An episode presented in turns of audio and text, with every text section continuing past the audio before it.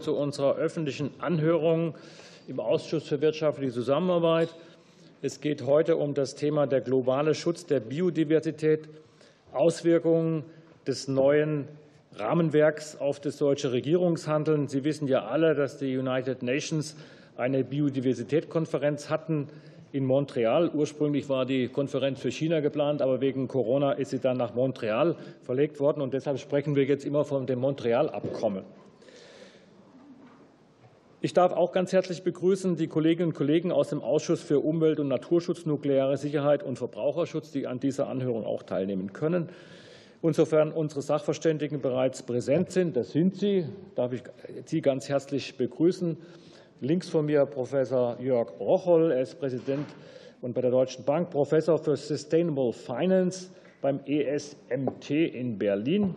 Neben ihm sitzt äh, Frau Magdalena Trapp. Sie ist NABU-Expertin für internationale Biodiversitätspolitik. Und Sie sehen nebendran noch Christoph Schenk, Geschäftsführer der Zoologischen Gesellschaft in Frankfurt. Und wir haben im Zoom dann später noch weitere Teilnehmer, die wir dann im zweiten Block entsprechend auch noch einbinden und vorstellen.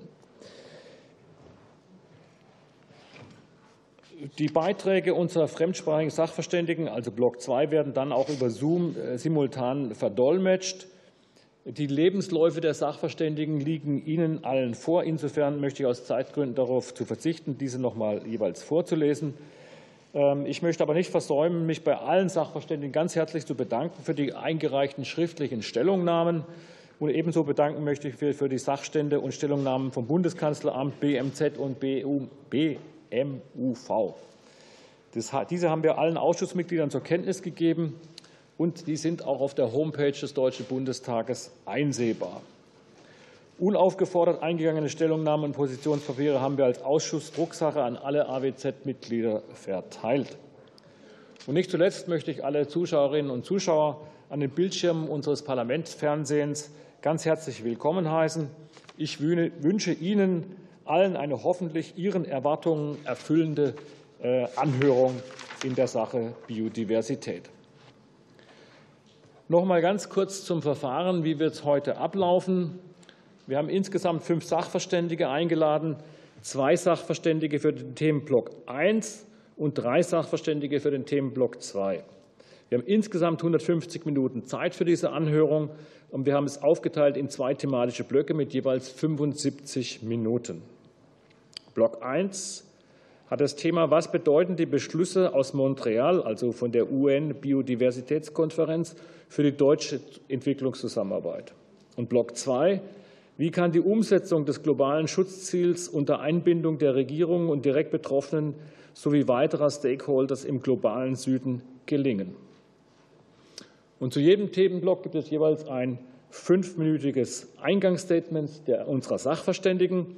Danach folgt die erste Fragerunde mit drei Minuten Redezeit pro Fraktion. Für die Beantwortung der Fragen haben die Sachverständigen sieben Minuten Redezeit zur Verfügung. Im Anschluss folgt eine zweite Fragerunde mit zwei Minuten Redezeit pro Fraktion. Der verbleibende Restzeit wird auf die Sachverständigen gleichmäßig zur Beantwortung der Fragen aufgeteilt. Und das Rederecht haben Sie innerhalb der Fraktionen ja jeweils schon abgeklärt. Ich bitte alle Fragesteller darum, sich zu konzentrieren auf möglichst klare, präzise Fragen und auch klar zu dokumentieren, an wen diese Fragen gerichtet sind von den Sachverständigen. Und da wir ja auch sechs Fraktionen hier vertreten haben, ist für uns immer schwierig oder für die Sachverständigen schwierig, wenn sie jeweils zehn Fragen stellen. Das wären dann 60 Fragen insgesamt. Das ist unmöglich in sieben Minuten zu beantworten. Deshalb, wenn Sie sich auf die wichtigsten Fragen konzentrieren, macht das wirklich Sinn. Dann haben wir alle was davon. Dann bitte ich die Fragesteller darum, auch noch bei, der, bei Redebeginn das Mikrofon einzuschalten und nach Ende auch wieder auszuschalten. Und nochmal die Bitte, auch genau zu sagen, an wen sich Ihre Frage richtet von den Sachverständigen. So, ich glaube, jetzt haben wir alles Formalistische geklärt und wir können einsteigen mit dem Themenblock 1. Was bedeuten die Beschlüsse aus Montreal für die deutsche Entwicklungszusammenarbeit? Und wir fangen an in alphabetischer Reihenfolge mit Herrn Professor Jörg Rocholl. Sie sind hier und Sie werden uns jetzt Ihr Eingangsstatement geben, bevor dann Frau Magdalena Trapp ins Geschehen eingreift. Herr Rocholl, Sie haben das Wort. Ja, vielen Dank, Herr Vorsitzender. Vielen Dank für die Einladung. Dieses Thema ist von zentraler Bedeutung. Die Naturwissenschaften beschreiben den Verlust der Biodiversität als eine der beiden zentralen planetaren Grenzen neben dem Klimawandel. Und daher ähm, ist äh, es äh, nur folgerichtig, dass sich jetzt auch die COP15 intensiv mit diesem Thema auseinandergesetzt hat. Wenn man äh, sich die öffentliche Aufmerksamkeit und auch die wissenschaftliche Aufmerksamkeit auf dieses Thema genauer anschaut, dann stellt man fest, dass im Vergleich zum Klimawandel die Anzahl der wissenschaftlichen Veröffentlichungen nur ein Bruchteil beträgt. Ähm, wenn man hängt ja von den Statistiken ab, aber nicht mehr als zehn Prozent im Vergleich zum Klimawandel.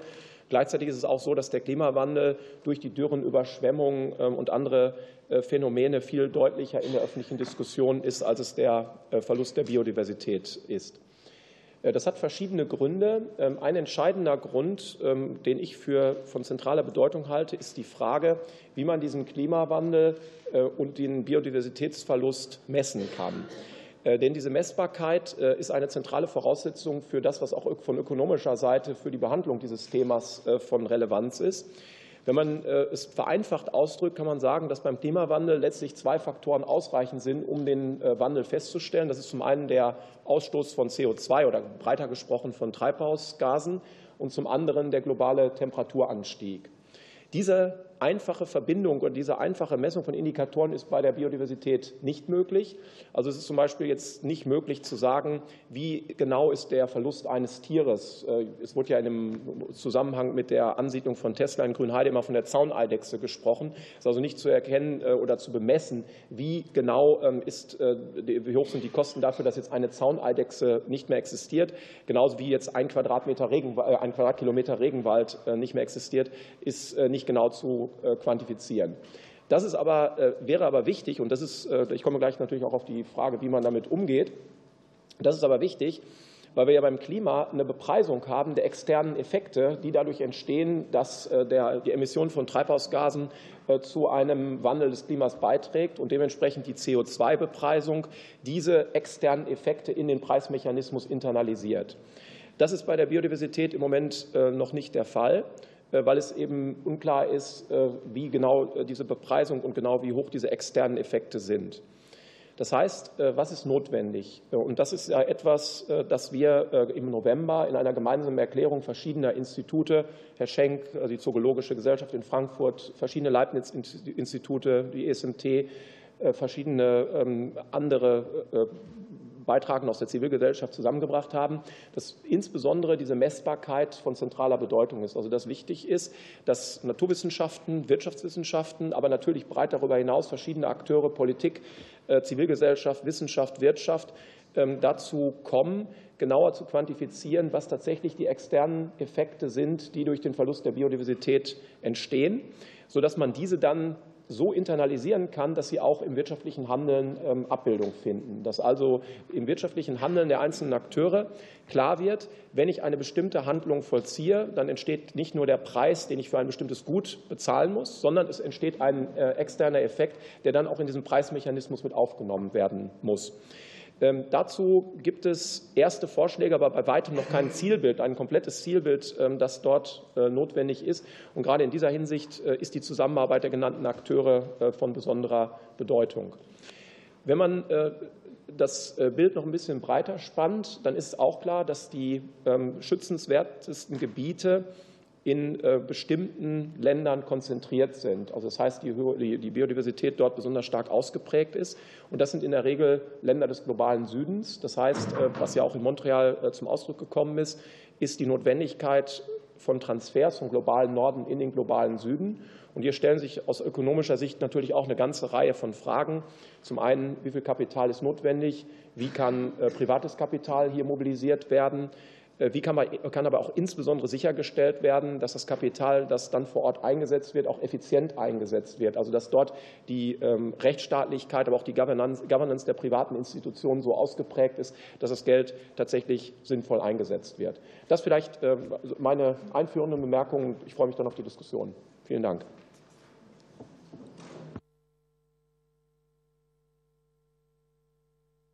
So, Frau Trapp, jetzt haben Sie das Wort. Vielen Dank, Herr Vorsitzender. Ähm, herzlichen Dank auch für die Einladung hier. Ähm, genau, Magdalene Trapp vom NABU. Ähm, ja, äh, Herr Rochoy hat das eigentlich gerade schon gesagt. Also die Biodiversität ist in der Krise und deswegen ist schnelles politisches und auch wirtschaftliches Handeln jetzt ganz wichtig. Und da können Sie alle natürlich einen ganz entscheidenden Beitrag in Ihrem Regierungshandeln dazu äh, leisten. Ähm, weltweit sind nämlich eine Million Arten vom Aussterben bedroht ähm, und nur noch weniger als drei Prozent der Ökosysteme sind noch intakt. Ähm, das ist unsere Lebensgrundlage. Wir Menschen sind ganz dringend darauf angewiesen, dass unsere Natur äh, in Ordnung ist und uns auch weiterhin mit sauberem Wasser, frischer Luft, Nahrungsmitteln und so überhaupt versorgen kann. Ähm, ja, zentrale Beschlüsse, die in, Montreal gefasst wurden, also ich, ich, war in Montreal, falls da noch Fragen auch später zu sind, äh, gerne, ähm, sind unter anderem eben 30 Prozent der degradierten Ökosysteme äh, wieder in einen guten Zustand zu bringen, ähm, Nährstoffeinträge und Risiken durch Pestizide um die Hälfte zu reduzieren, aber eben auch äh, umweltschädigende Subventionen und Anreize abzubauen und, wie eben gerade schon genannt, muss der globale Norden seine finanziellen Beiträge zur Umsetzung des Abkommens, insbesondere in den globalen Süden, ähm, deutlich erhöhen. Und zwar bis 2025 äh, müssen 20 Milliarden US-Dollar und bis 2030 jährlich 30 Milliarden US-Dollar an staatlichen Geldern zur Verfügung gestellt werden. Also das sind nur die staatlichen Gelder. Hinzu kommen natürlich dann noch die äh, Beiträge aus der Privatwirtschaft. Ähm, ja, daneben hat das Abkommen auch wichtige Regelungen zur Umsetzung getroffen. Ähm, also die nationalen Biodiversitätsstrategien und Aktionspläne müssen bis 2024 ähm, aktualisiert werden. Es müssen regelmäßige vergleichbare Berichte äh, gemacht werden. Die, Headline-Indikatoren, die bereits festgelegt werden, müssen dabei äh, genutzt werden. Und es wird eine globale Überprüfung auch des Fortschritts dann anhand dieser äh, Berichte äh, anhand von freiwilligen Peer Reviews gemacht und eben auch äh, nachschärfen ähm, bei Aktionen. Wenn man bei den Zielen nicht auf dem richtigen Weg ist, wird sozusagen ähm, dort, ja, kann man freiwillig quasi durchführen. Ähm, genau. Und was heißen jetzt die Beschlüsse für die Entwicklungszusammenarbeit? Da habe ich eigentlich drei Punkte ähm, als Empfehlung. Das erste ist eben diesen finanziellen Beitrag, der jetzt äh, festgelegt wurde in dem Abkommen, den tatsächlich ähm, ja auch zu erreichen. Äh, das heißt, erstmal müssen die bereits zugesagten 1,5 Milliarden Euro pro Jahr von Olaf Scholz äh, überhaupt verfügbar gemacht werden. Das ist momentan noch nicht der Fall. Und dann eine weitere Erhöhung zusammen mit den anderen reichen Industriestaaten angestrebt werden. Ähm, dann sollten die Montrealer Beschlüsse unbedingt als Kompass für die Entwicklungszusammenarbeit genutzt werden. Ähm, also alle Sachen, die man in der Entwicklungszusammenarbeit tut, sollten sich äh, daran ausrichten. Ähnlich ähm, sollte eben auch das Pariser Abkommen für den Klimaschutz ja berücksichtigt werden. Das ist derzeit nicht immer der Fall. Teilweise äh, werden ja Gasprojekte im Senegal äh, von diesen Geldern finanziert. Das darf einfach nicht sein. Und der letzte Punkt ist, ähm, dass eben Deutschland als Vorbild hier vorangehen muss ähm, und Regelungen für die einzelnen Sektoren, die eigentlich diesen Biodiversitätsverlust ja verursachen, also äh, unter anderem Landwirtschaft, Forstwirtschaft, Fischerei, Verkehr, Industrie und Handel äh, und der Finanzsektor. Hier müssen Regeln äh, getroffen werden. Ähm, diese könnten beispielsweise in einem Biodiversitätsgesetz festgelegt werden, welches sich aus dem, was jetzt schon in der nationalen Biodiversitätsstrategie und dem ähm, Aktionsplan entwickelt wird, quasi speisen könnten. Ähm, Genau, damit wir eben auch sicherstellen, äh, dass wir auch in Deutschland äh, diese Ziele wirklich umsetzen und erreichen und nicht auf der einen Seite ähm, uns in Montreal ja für wirklich ein tolles Abkommen eingesetzt haben, was wir dann selber nicht äh, umsetzen. Genau. Und deswegen appelliere ich jetzt wirklich an Sie. Ähm, wir haben sieben Jahre Zeit, das umzusetzen. Das ist nicht viel Zeit. Deswegen lassen Sie uns als ein reiches Industrieland hier ein Vorbild sein, entschlossen loslegen. Jede Entscheidung hat eine Auswirkung. Ähm, denken Sie daran. Und ja, der NABU mit seinen mehr als 900.000 Mitgliedern und Förderern mittlerweile zählt auf Sie. Vielen Dank. Ja, vielen Dank äh, an Sie beide. Und wir kämen jetzt zu der ersten dreiminütigen Fragerunde der Fraktionen. Und die SPD beginnt mit Frau Stammer. Ja, ganz herzlichen Dank, Herr Vorsitzender. Ähm, vielen Dank für die ähm, einführenden Worte. Es ist natürlich klar, dass bei einer Million vom Aussterben bedrohten Tier- und Pflanzenarten weltweit jetzt oder wahrscheinlich sogar noch mehr, ja, ähm, wir jetzt handeln müssen. Das wurde jetzt auch gerade noch mal in Ihren Berichten sehr deutlich. Und es wurde aber auch schon ähm, gesagt, dass die Beschlüsse von Montreal dabei ein guter Anfang, aber ein Anfang erst sind und es jetzt auf die konkrete Umsetzung ähm, ankommt, bei der aber auch natürlich die Entwicklungszusammenarbeit äh, gefragt ist. Und ich bin sehr froh, dass wir einen BMZ haben, äh, das Biodiversität sehr hoch auf der Agenda ansiedelt ähm, und Ministerin Schulze da ja auch sehr ähm, engagiert unterwegs ist. Ich hätte aber noch mal ein paar konkrete Nachfragen jetzt auf die Entwicklungszusammenarbeit ähm, bezogen. Frau Trapp, welche Projekte der deutschen Entwicklungszusammenarbeit auf bilateraler oder multilateraler Ebene in dem Bereich würden Sie denn als Best Practice, um es mal ein bisschen konkreter und anschaulicher zu machen, Beispiele sehen und welche Lehren können wir daraus eben für zukünftiges Engagement ziehen? Und ähm, vielleicht auch welche Prioritäten. Sie haben das schon so ein bisschen angerissen, aber vielleicht könnten Sie das noch mal konkretisieren, wo denn Prioritäten ähm, gesetzt werden müssen in der Entwicklungszusammenarbeit, um die neuen Beschlüsse des CBD-Rahmenwerks umzusetzen. Und noch eine dritte Frage ähm, wäre noch die Frage, wie können denn gerade wenn es um, also Finanzierung ist die eine Seite, aber Verankerung vor Ort und Nachhaltigkeit die zweite, wie könnten denn zivilgesellschaftliche Akteure in den, ähm, im globalen Süden eingebunden werden, gerade auch das Wissen aus indigener Bevölkerung und so weiter genutzt werden, um äh, eine Verankerung langfristig zu ermöglichen und gleichzeitig eben Menschenrechte der indigenen Bevölkerung stärker auch in den Mittelpunkt des Ganzen ähm, zu rücken. Danke. Ja, vielen Dank. Äh, und für die CDU-CSU stellt nun die Fragen Herr Dr. Steffinger. Vielen Dank, Herr Vorsitzender. Ich ähm, habe eine Frage an Herrn Professor Rocholl. Ähm, auf der COP15 hat ja der UN-Generalsekretär Antonio Guterres äh, geäußert, dass die Menschheit, ich zitiere, mit unbändigem Appetit auf ungebremstes und ungleiches Wirtschaftswachstum zu einer Massenvernichtungswaffe für die Artenvielfalt der Erde geworden sei.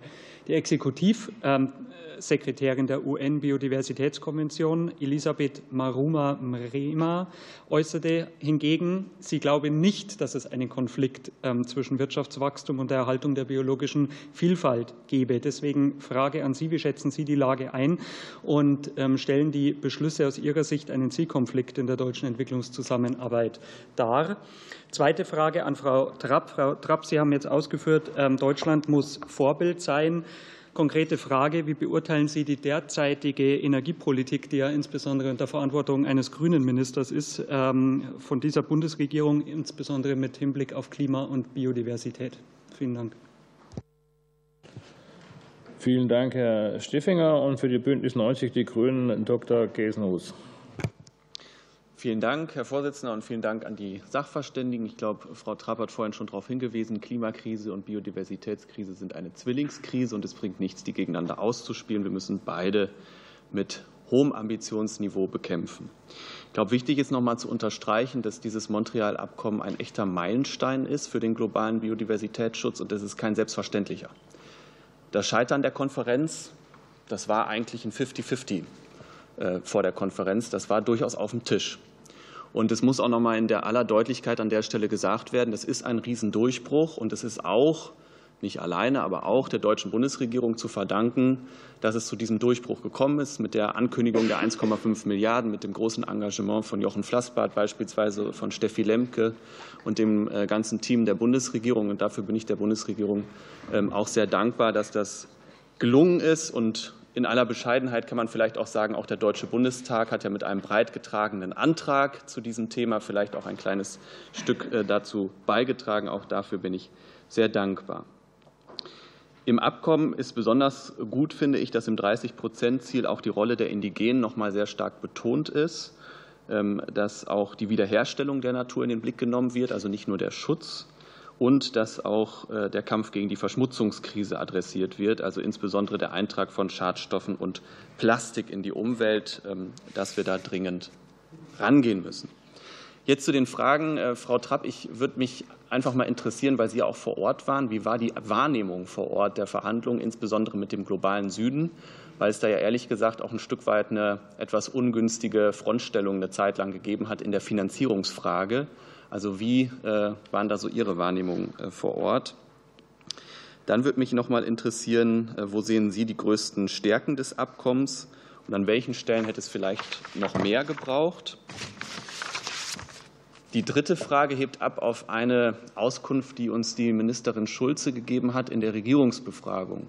Da hat sie gesagt, auch vor dem Hintergrund des Montreal-Abkommens braucht es natürlich auch noch mal Aufstockung im Bereich der Biodiversität im Haus, aber auch bei den Durchführungsorganisationen. Da würde mich mal interessieren, aus Ihrer Sicht, in welchen Themenbereichen sollte da aufgestockt werden, um die Montreal-Ziele möglichst effektiv zu erreichen?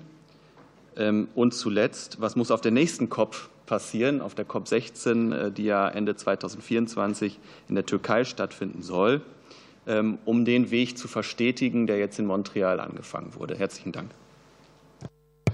Ja, vielen Dank, Herr Gesenhus. Und für die Freien Demokraten habe ich mich selbst auf die Rednerliste gesetzt. Ähm, ich bedanke mich zunächst mal bei den Sachverständigen für Ihre Eingangsstatements. Schön, dass Sie das gemacht haben und schön auch, dass Sie das schriftlich da niedergelegt haben. Und Herr Professor Rocholt, Sie haben schon angesprochen, äh, die schützenswertesten Gebiete äh, finden wir im globalen Süden. Also das sind die genetischen Küchen der Welt, wo eigentlich neue Arten auch entstehen, auch neue Viren entstehen, die manchmal nicht ganz ungefährlich sind. Aber es sind natürlich auch im Grunde die, Schatz, die Schatz, genetische Schatzkästlein. Also wir haben das Kongo-Becken, wir haben den Amazonas, wir haben auch Gebiete in Mittelamerika, die so bedeutend sind, dass sie wirklich auch jetzt hoffentlich mit dieser Konvention so geschützt werden können, wie es die Menschheit wirklich braucht. Aber die Gretchenfrage ist doch, wer bezahlt den Nutzungsverzicht? Wenn Sie an Beispiel Kongo-Becken gehen, da sind inzwischen jetzt auch Öllizenzen vergeben worden, weil die, äh, die Regierung des Kongos gesagt hat, ihr habt ja bisher nicht bezahlt, Jetzt bohren wir nach Öl, weil wir brauchen ja auch Einkommen für unsere Bevölkerung. Und damit droht natürlich auch der Verlust dieser genetischen Küche jetzt im Kongo. Die Frage an Herrn Rocholt ist, wie kann hier Geld mobilisiert werden? Oder andersrum gefragt, wie können diese externen Effekte, die durch die Zerstörung der Biodiversität ähm, gemacht werden, ähm, internalisiert werden in Wirtschaftskreisläufe wo wir dann eben auch entsprechende Gelder mobilisieren, weil ohne Geld wird es nicht gehen. Also den Nutzungsverzicht müssen wir irgendwie ausgleichen zwischen Nord und Süd. Das haben Sie ja auch äh, schon entsprechend gesagt. Ähm, Frau Trapp sprach davon, dass äh, ob die Milliarden, von, die Herr Scholz also unser Kanzler versprochen hat, ob die auch wirklich fließen werden. Also davon gehe ich jetzt schon mal aus, dass es äh, ein Wort des Bundeskanzlers der Bundesrepublik Deutschland schon auch Gewicht hat. Aber ich glaube, es ist auch eine Frage der Komplexität. Für was wird es ausgegeben? Wenn das zu unklar ist, wo das eigentlich alles hinfließt, dann haben sowohl die Länder im Süden ein Problem, weil sie gar nicht verstehen, wo soll das Geld eigentlich hinfließen. Und wir haben ja viele Konferenzen, auch Klimakonferenzen, wo Milliardenbeträge versprochen werden und dann weiß niemand so ganz genau, wo fließen die, sind es schon Mittel, die schon mal versprochen worden sind.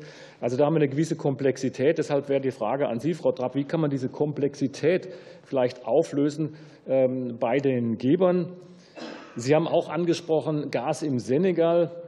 Also da wäre ist aus, ich habe mir das angeschaut. Der Senegal installiert gerade ein großes Kohlekraftwerk, ein gebrauchtes Kohlekraftwerk aus Indien, wo Sie sich vorstellen können, dass die Abgasreinigung nicht so ganz gut funktioniert. Der Senegal braucht Strom und deshalb bauen sie Kohlekraftwerke. Und wäre es nicht sinnvoll, lieber diese zu ersetzen durch regenerative oder zumindest durch Gaskraftwerke, weil sie auch die eigenen Quellen dann in Gas hätten und dadurch auch Einkommen produzieren könnten für ihre Bevölkerung, was sie ja viel nötiger haben wie andere Staaten. Also das wäre die, nochmal die Bemerkung ähm, zur Frau Trapp, ob sie nicht auch der Meinung ist, dass durch diese äh, Gasvorkommen im Senegal auch das ein oder andere Kohlekraftwerk im Senegal realistisch verhindert werden kann. Wir kämen zur AfD. Herr Friedhoff. Genau. Vielen lieben Dank für Ihre Statements. Äh, ich hätte an Herrn Rocholl zwei, ist das so richtig? Rocholl? Ja. Äh, für ja, finanzielle Fragen. Die erste ist, wie haben sich seit dem Startschuss 2018 Ihrer Ansicht nach die Green Bonds entwickelt? Das wäre mal ganz interessant für uns. Und was halten Sie von strukturierten Fonds in der Entwicklungszusammenarbeit mit Blick auf eine finanzielle Nachhaltigkeit? Das wären die zwei Fragen. Dann an die Frau Trapp. Ähm, was ich ja immer wieder feststelle, ist, dass der Verlust der Wälder auf der Welt natürlich äh, einen riesen Einfluss auf die Biodiversität haben. Nehmen wir mal als Beispiel Madagaskar mit seinem Regenwald und der enormen Artenvielfalt. Und wie wir alle wissen, ist äh, Madagaskar ja fast baumfrei. Das hat natürlich einen riesen Einfluss auf die Biodiversität. Aber das ist ja ein menschgemachtes Problem durch den hohen Bevölkerungsdruck. Einerseits durch den Ressourcenhunger Chinas, andererseits aber auch, dass eben das Holz gebraucht wird, damit die Menschen eben Holz zum Kochen haben. Und äh, wir stehen ja vor einer Welthungerkrise. Und deswegen die Frage an Sie. Wie soll die aktuell parallel laufende Welthungerkrise im Einklang mit den beschlossenen Zielen nahezu unverzüglich mehr Land- und Wasserflächen unter Schutz zu stellen in Einklang gebracht werden? Also einerseits haben wir immer mehr Menschen, die immer mehr Weide- und Ackerbaufläche brauchen.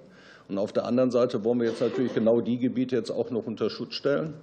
Äh, das führt ja dazu, ich war letztes Jahr in Tansania, dass jetzt auch äh, im Serengeti-Park natürlich die Indigene oder die Bevölkerung in die Parks reindrückt und äh, da auch Wildtiere schießt, was auch wieder zu ganz anderen Problemen führt, wie Zoonosen und was weiß ich. Aber auf der einen Seite finde ich ja realpolitisch ein ganz anderes Bild wieder, wie das, was wir uns selber erklären und durch das Montreal-Protokoll auch umsetzen wollen. Und was ist Ihnen über die Vertreibung unter Gewaltanwendung der hungernden örtlichen Bevölkerung im globalen Süden zur Errichtung von Schutzgebieten bekannt? Also was passiert da auch vor Ort an Repressalien, Vertreibung und so weiter? Das wäre mal ganz interessant. Achso, und welche Rolle spielt aktiv China dabei? Dankeschön. Ja, vielen Dank. Ähm, das waren zahlreiche Fragen. Jetzt kommt Frau Möhring an die Reihe von den Linken. Ja, vielen Dank. Ich habe zwei Fragen an Frau Trapp.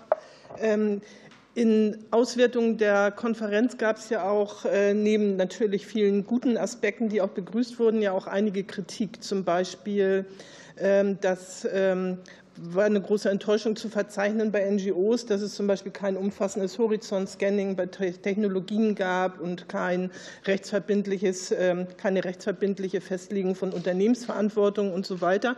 Ich glaube auch noch einige weitere Punkte. Danach hat aber der Kollege Gesenhüß ja auch schon gefragt. Meine Frage geht in die Richtung, sehen Sie Möglichkeiten, dass die deutsche EZ da mit gutem Beispiel vorangeht und nicht nur sozusagen gewährleistet, dass das CBD-Rahmen Rahmenwerk eingehalten wird, sondern vielleicht auch darüber hinaus ähm, noch mit gutem Beispiel vorangeht, um äh, diese, also diese nicht vereinbarten äh, Punkte vielleicht ähm, umzusetzen.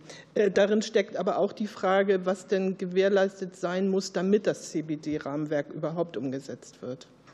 Ähm, und die zweite Frage, weil das ist auch eine Kritik, die ich gelesen habe nämlich ob das 30-Prozent-Ziel nicht eigentlich im Grunde eine Farce ist, weil ja doch mehreren Vertragsstaaten, einschließlich der EU, äh, ziemlich plötzlich aufgefallen ist, dass es vermutlich bereits mehr als 30 Prozent ähm, aller Flächen unter Schutz stehen, äh, wenn man nicht nur die formellen Schutzgebiete, sondern die OECMs äh, dazu rechnet. Und heißt das nicht aber dann im Umkehrschluss auch für die ähm, Entwicklungszusammenarbeit, dass ähm, der Fokus bei der Umsetzung des Ziels eben nicht auf die Ausweitung dieser Flächen gerichtet sein muss, sondern auf die qualitativen Aspekte des Ziels und einschließlich der Bedingungen, unter diesen ähm, die Gebiete gerecht verwaltet und effektiver genutzt werden. Und da halt, was kann, wo hat da die deutsche EZ auch Nachholbedarf, um genau das, äh, diesen Fokus zu gewährleisten? Vielen Dank, Frau Möhring. Wir kämen nun zur Beantwortung der Fragen. Und ich würde vorschlagen, dass wir es in umgekehrter Reihenfolge machen, dass Frau Trapp nun beginnt.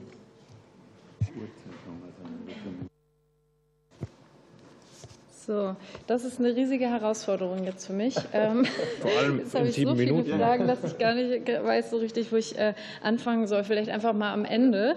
Ähm, also äh, ja, ähm, was äh, von den in Montreal festgelegten Zielen vielleicht gut war, was vielleicht auch nicht so gut war. Genau. Und zwar, ich weiß nicht, kam, kam diese Frage auch noch an einer anderen Stelle. Also jedenfalls äh, waren wir eigentlich mit den, mit den Zielen insgesamt relativ zufrieden, aber äh, wir hätten uns noch ähm, mehr Messbarkeit tatsächlich gewünscht bei einigen Zielen, beispielsweise und Verpflichtungen tatsächlich für die Unternehmen, ähm, weil nämlich unter anderem gerade dieses Ziel zur Berichterstattung von Unternehmen über ihre Aktivitäten und die Auswirkungen auf die Biodiversität, ähm, da hat ein großer Zusammenschluss von Unternehmen Unternehmen selber gefordert, dass das eben ja, mandatory, also verpflichtend werden sollte. Und, und dennoch ähm, haben die Diskussionen am Ende ähm, dazu geführt, weil eben einige, ich würde mal sagen sogar relativ wenige äh, Länder ähm, tatsächlich sich dagegen ausgesprochen haben, dass es am Ende jetzt nur also ein, ein schwächeres Wording ist und dass es nicht verpflichtend ist, sondern halt freiwillig. Ähm, trotzdem heißt das natürlich jetzt für, äh, für Deutschland, äh, wenn wir als Vorbild vorangehen wollen, ähm, dass wir hier zum Beispiel mit sowas und in Zusammenarbeit mit der EU und den G7 zum Beispiel ähm, äh, oder ne, was ja auch Länder waren, die sich im Endeffekt auch im Abkommen dafür ausgesprochen haben, dass man hier vielleicht schon mal anfängt, diese Regelungen zu, zu treffen ähm, ja, und, und mehr ähm, Verpflichtungen eben auch für, für den Unternehmensbereich ähm, trifft. Also vielleicht hat Herr Rocholl dazu auch noch was äh, zu sagen, aber genau das erstmal zu, zu den Unternehmen. Ich habe eigentlich angefangen, genau, Messbarkeit der Ziele und sowas war gut, was war schlecht. Für uns waren die äh, ansonsten noch das Ziel zur Landwirtschaft leider auch viel zu schwach. Ähm, der Agrarsektor ist eben ähm, und mit den nachgelagerten Sektoren Handel und so weiter ähm, ja einer der größten Verursacher auch der, der Krise und deshalb bräuchte man hier eigentlich ein ganz klares Ziel und dann ja auch klare Schritte, wie wir da hinkommen. Auch hier hat natürlich Deutschland und die EU eine ganz große Verantwortung mit unserer Agrarpolitik, auch bei bei dem Ziel, ähm, umweltschädigende Subventionen äh, bis 2030 komplett abzubauen. Also bis 2025 sollen diese identifiziert werden. Ähm, damit kann man jetzt schon anfangen und dann ähm, Genau, das ist, das ist ein ganz wichtiger Schritt, der, der passieren sollte. ansonsten waren die Ziele eigentlich meiner Meinung nach ähm, auch sehr gut. Ähm, Umsetzungsmechanismen waren zu schwach ausgearbeitet. Ähm, hier muss unbedingt bei der nächsten COP auch noch mal nachgearbeitet werden, um schon mal eine Frage von Herrn Gesenhüß auch mit zu beantworten, äh, was bei der COP 16 passieren soll. Also da sollte man tatsächlich noch mal an die Umsetzungsmechanismen ran. Festgelegt wurde, wie gesagt, schon NBSUB-Update, und das Reporting. Aber ähm, bei dem Review ist da noch ganz viel zu tun. Und da könnte man wirklich noch mal nachschärfen, dass es wirklich auch ein, ein verpflichtendes äh, Ratcheting ähm, gibt. So, ähm, dann, ach so, 30 by 30, dazu kann ich nur sagen, also das Schutzgebieteziel, aber da wird ja nachher auch noch eine Diskussion drüber geführt. Hm, mich hat so ein bisschen gestört, dass das tatsächlich auch in der medialen Berichterstattung eigentlich die ganze Zeit fast das einzige Ziel war, was überhaupt äh, kommuniziert wurde. Ähm, und es ist ein wichtiges Ziel, definitiv. Ich, ich bin froh, dass wir das haben. Und ähm, wie Sie auch schon angesprochen haben, Frau Möhring, ganz wichtig, dass wir hier ähm, Menschenrechte, aber vor allen Dingen auch die Qualität der Schutzgebiete sicherstellen. Also eine reine Quantität bringt da wenig, sondern also Paperparks brauchen wir nicht, sondern eben, dass auch nachher die, die Biodiversität wirklich geschützt wird in diesen Gebieten. Aber mir hat tatsächlich in der öffentlichen Berichterstattung auch gefehlt, dass man mal über die Sektoren spricht, die maßgeblich äh, für den Verlust der Biodiversität verantwortlich sind. Ähm, und da äh, ja, kann ich vielleicht auch auf noch weitere Fragen eingehen, die gestellt wurden. Also zum Beispiel, ähm, wenn wir mal auch auf Deutschland gucken. Ähm, wir haben ja, wir sind ja ein starkes äh, ähm, wirtschaftlich sehr starkes Land, ich glaube viertgrößte Volkswirtschaft der Welt. Das heißt, ne, wir haben da eigentlich einen ganz großen Impact und eben auch über unsere politische Rahmenbedingungen natürlich können wir da viel machen. Ähm, und wir müssen aber, denke ich, unbedingt anfangen, eine öffentliche Debatte über unser Konsumniveau in diesem Land auch zu führen.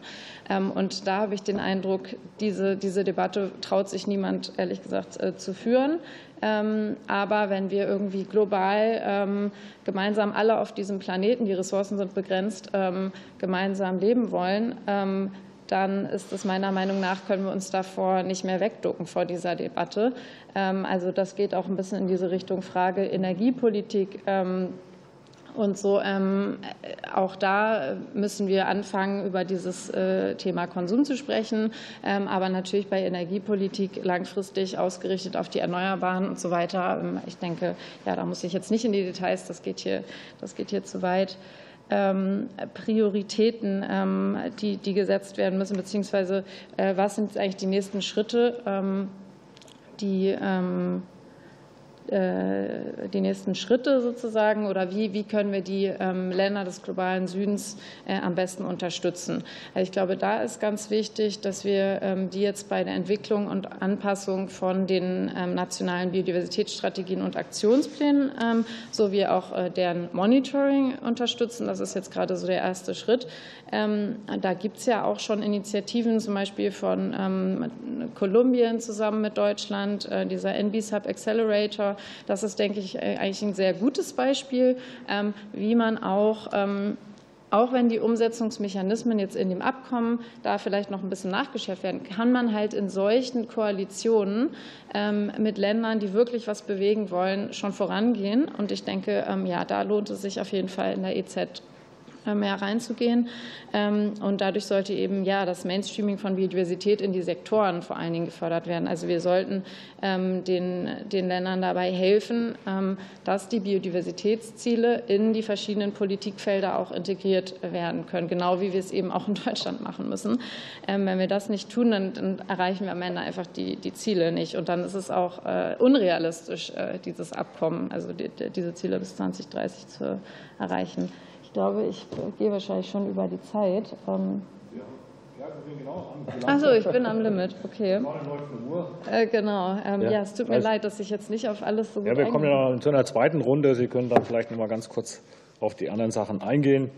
Ähm, jetzt Herr Rocholt. Ja, vielen Dank, Herr Vorsitzender. Vielen Dank, sehr geehrte Damen und Herren Abgeordnete, für die Fragen.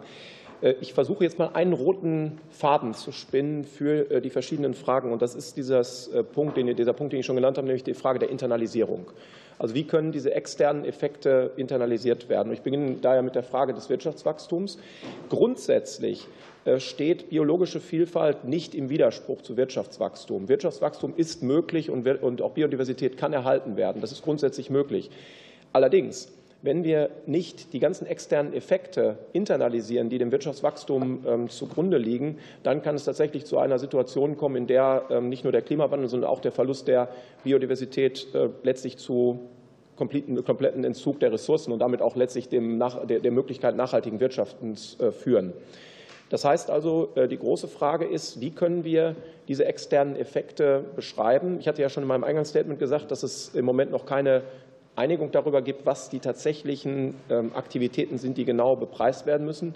Mein pragmatischer Vorschlag wäre, dass man im ersten Schritt mit etwas beginnt, was vielleicht nicht perfekt ist, aber äh, was zumindest näherungsweise in diese Richtung geht. Also dass man zum Beispiel eine Transparenz herstellt bei Unternehmen, äh, die sagen, wie viel verbrauchen sie zum Beispiel an Wald, an Land, an Wasser, möglicherweise die Nutzung von Meerwasser im Transport um im ersten Schritt überhaupt diese Transparenz zu erreichen, welche Auswirkungen ähm, hat unternehmerisches oder wirtschaftliches Handeln, das gilt ja auch für den Konsum, äh, auf ähm, das Thema Biodiversität. Also das heißt, diese Internalisierung der externen Effekte in den Preismechanismus ist das zentrale Kriterium äh, von der, äh, von der wirtschaftlichen Seite. Ich bringe das zusammen ähm, mit Ihrer Frage, Herr Vorsitzender, zur Frage, und Sie hatten das ja beschrieben als genetische Küchen der Welt. Und das ist ein äh, elementarer Punkt, auf den die Naturwissenschaften, gerade Herr Schenk, ja immer wieder hinweisen dass es nicht nur eine Zwillingskrise ist, sondern dass darüber hinaus noch ein dritter Aspekt zu betrachten ist, dass nämlich mit dem Verlust der Biodiversität oder man kann auch sagen mit dem Vordringen des Menschen in vorher geschützte Gebiete auch die Wahrscheinlichkeit für Pandemien deutlich steigt. Dass also äh, die Wahrscheinlichkeit einer Corona-Pandemie ähm, deutlich steigt oder einer vergleichbaren Pandemie deutlich steigt, je mehr der Mensch in diese unberührten Gebiete vordringt. Wenn man sich jetzt betrachtet, auch aus äh, ökonomischer, aus fiskalischer Sicht, welche ähm, massiven Folgen diese Pandemie hatte, welche großen äh, fiskalischen Anstrengungen notwendig waren, welche Einbußen das für uns alle gebracht hat, äh, nicht nur im sozialen, sondern auch im wirtschaftlichen Bereich, dann sieht man eben, welche zentrale Bedeutung das Thema Biodiversität hat und der Schutz der Biodiversität da ja auch, ähm, wenn man sagen kann, First-Order-Effekt hat für das wirtschaftliche Geschehen. Herr Vorsitzender, Sie hatten jetzt die, äh, vor allem die Frage gestellt des Nutzungsverzichts. Und das ist äh, ein ganz zentraler Teil, denn ich denke, das hat die Diskussion ja bisher auch schon gezeigt. Äh, die Abholzung von Wäldern, ähm, das Eindringen ist ja nicht etwas oder ist etwas, was ja auch wirklich sehr handfesten wirtschaftlichen, aber auch sozialen Notwendigkeiten folgt. Ähm, das heißt, diese sozialen wirtschaftlichen Notwendigkeiten sind zu berücksichtigen, sind ganz zentral in den Mittelpunkt der Überlegung zu stellen. Und wichtig ist aus meiner Sicht, jetzt wieder aus ökonomischer Sicht, dass insbesondere eine Messbarkeit äh, des Erhalts auch gewährleistet ist. Also ähm, es gibt ja heute die technologischen Möglichkeiten, äh, eigentlich man kann sagen, jeden Quadratmeter der Erde ähm, in seiner Entwicklung äh, zu betrachten. Und man könnte sich ja zum Beispiel vorstellen, dass es Prämien gibt, ähm, die den Erhalt bestimmter Gebiete genau zur Voraussetzung machen. Also das heißt, dass man nicht hingeht und sagt, wir stellen unbedingt Geld zur Verfügung, und, um dann zu sehen, was man daraus macht, sondern dass man klare Bedingungen an die Vergabe des Geldes knüpft, damit man gerade ähm, bei schwächeren rechtsstaatlichen Systemen und auch gerade schwächerer äh, Governance, auch Corporate Governance, die ausgeprägt ist, nicht dazu äh, kommt, dass das Geld irgendwo versickert oder nicht effizient eingesetzt wird, sondern eine starke Konditionierung dessen, äh, was man zur Verfügung stellt, um damit natürlich, und das ist jetzt der Punkt, ähm, um damit sicherzustellen, dass diese handfesten wirtschaftlichen, sozialen Notwendigkeiten, die jetzt zum Beispiel ähm, beim Verlust des Regenwaldes einhergehen, eben abgemildert werden. Gleichzeitig aber auch diese externen Effekte. Ähm, Herr Schenk äh, hat äh, an anderer Stelle mal über das Thema Soja-Exporte gesprochen, dass eben auch beim Verbrauch hier ähm, klar internalisiert wird, welche zusätzlichen Kosten neben dem Preis der Anbau von Soja äh, beinhaltet. Und diese Internalisierung ist deshalb von so zentraler Bedeutung. Und äh, damit komme ich dann auch zu, dem, äh, zu Ihrem äh, Punkt, Herr Abgeordneter, zur Frage der grünen Finanzierung. Das ist in der Tat ein stark wachsender Bereich.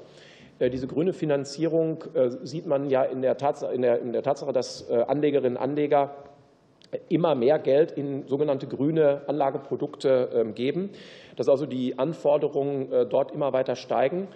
Wir haben ja also ich bin ja Vorsitzender des Wissenschaftlichen Beirats beim Bundesfinanzministerium und wir haben ja dort im Beirat vor kurzer Zeit ein Gutachten zu der Frage, wie wirkt denn grüne Finanzierung herausgegeben.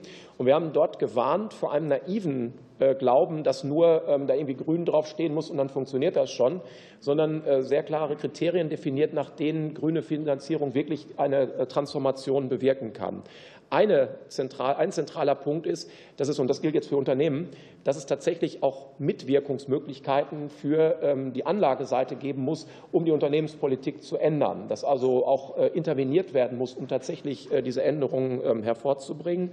Dass auch, und das mag im ersten Augenblick erst ein bisschen paradox klingen, dass nicht damit geholfen ist, Investitionen in, in dem Sinne braune Anlagegüter komplett zu verbieten, sondern äh, dass man gerade diese vielleicht besonders äh, fördern muss, damit man genau an dieser Stelle den großen Wandel auch hinbekommt. Also dass man durch die Intervention, ähm, die es betrifft, auf Unternehmensebene dann hinbekommt, ähm, dass sich Unternehmen von braun in, in grüne Geschäftsmodelle verändern. Also um das zusammenzubringen, das Thema Messbarkeit und ähm, Internalisierung ist von so äh, zentraler Bedeutung.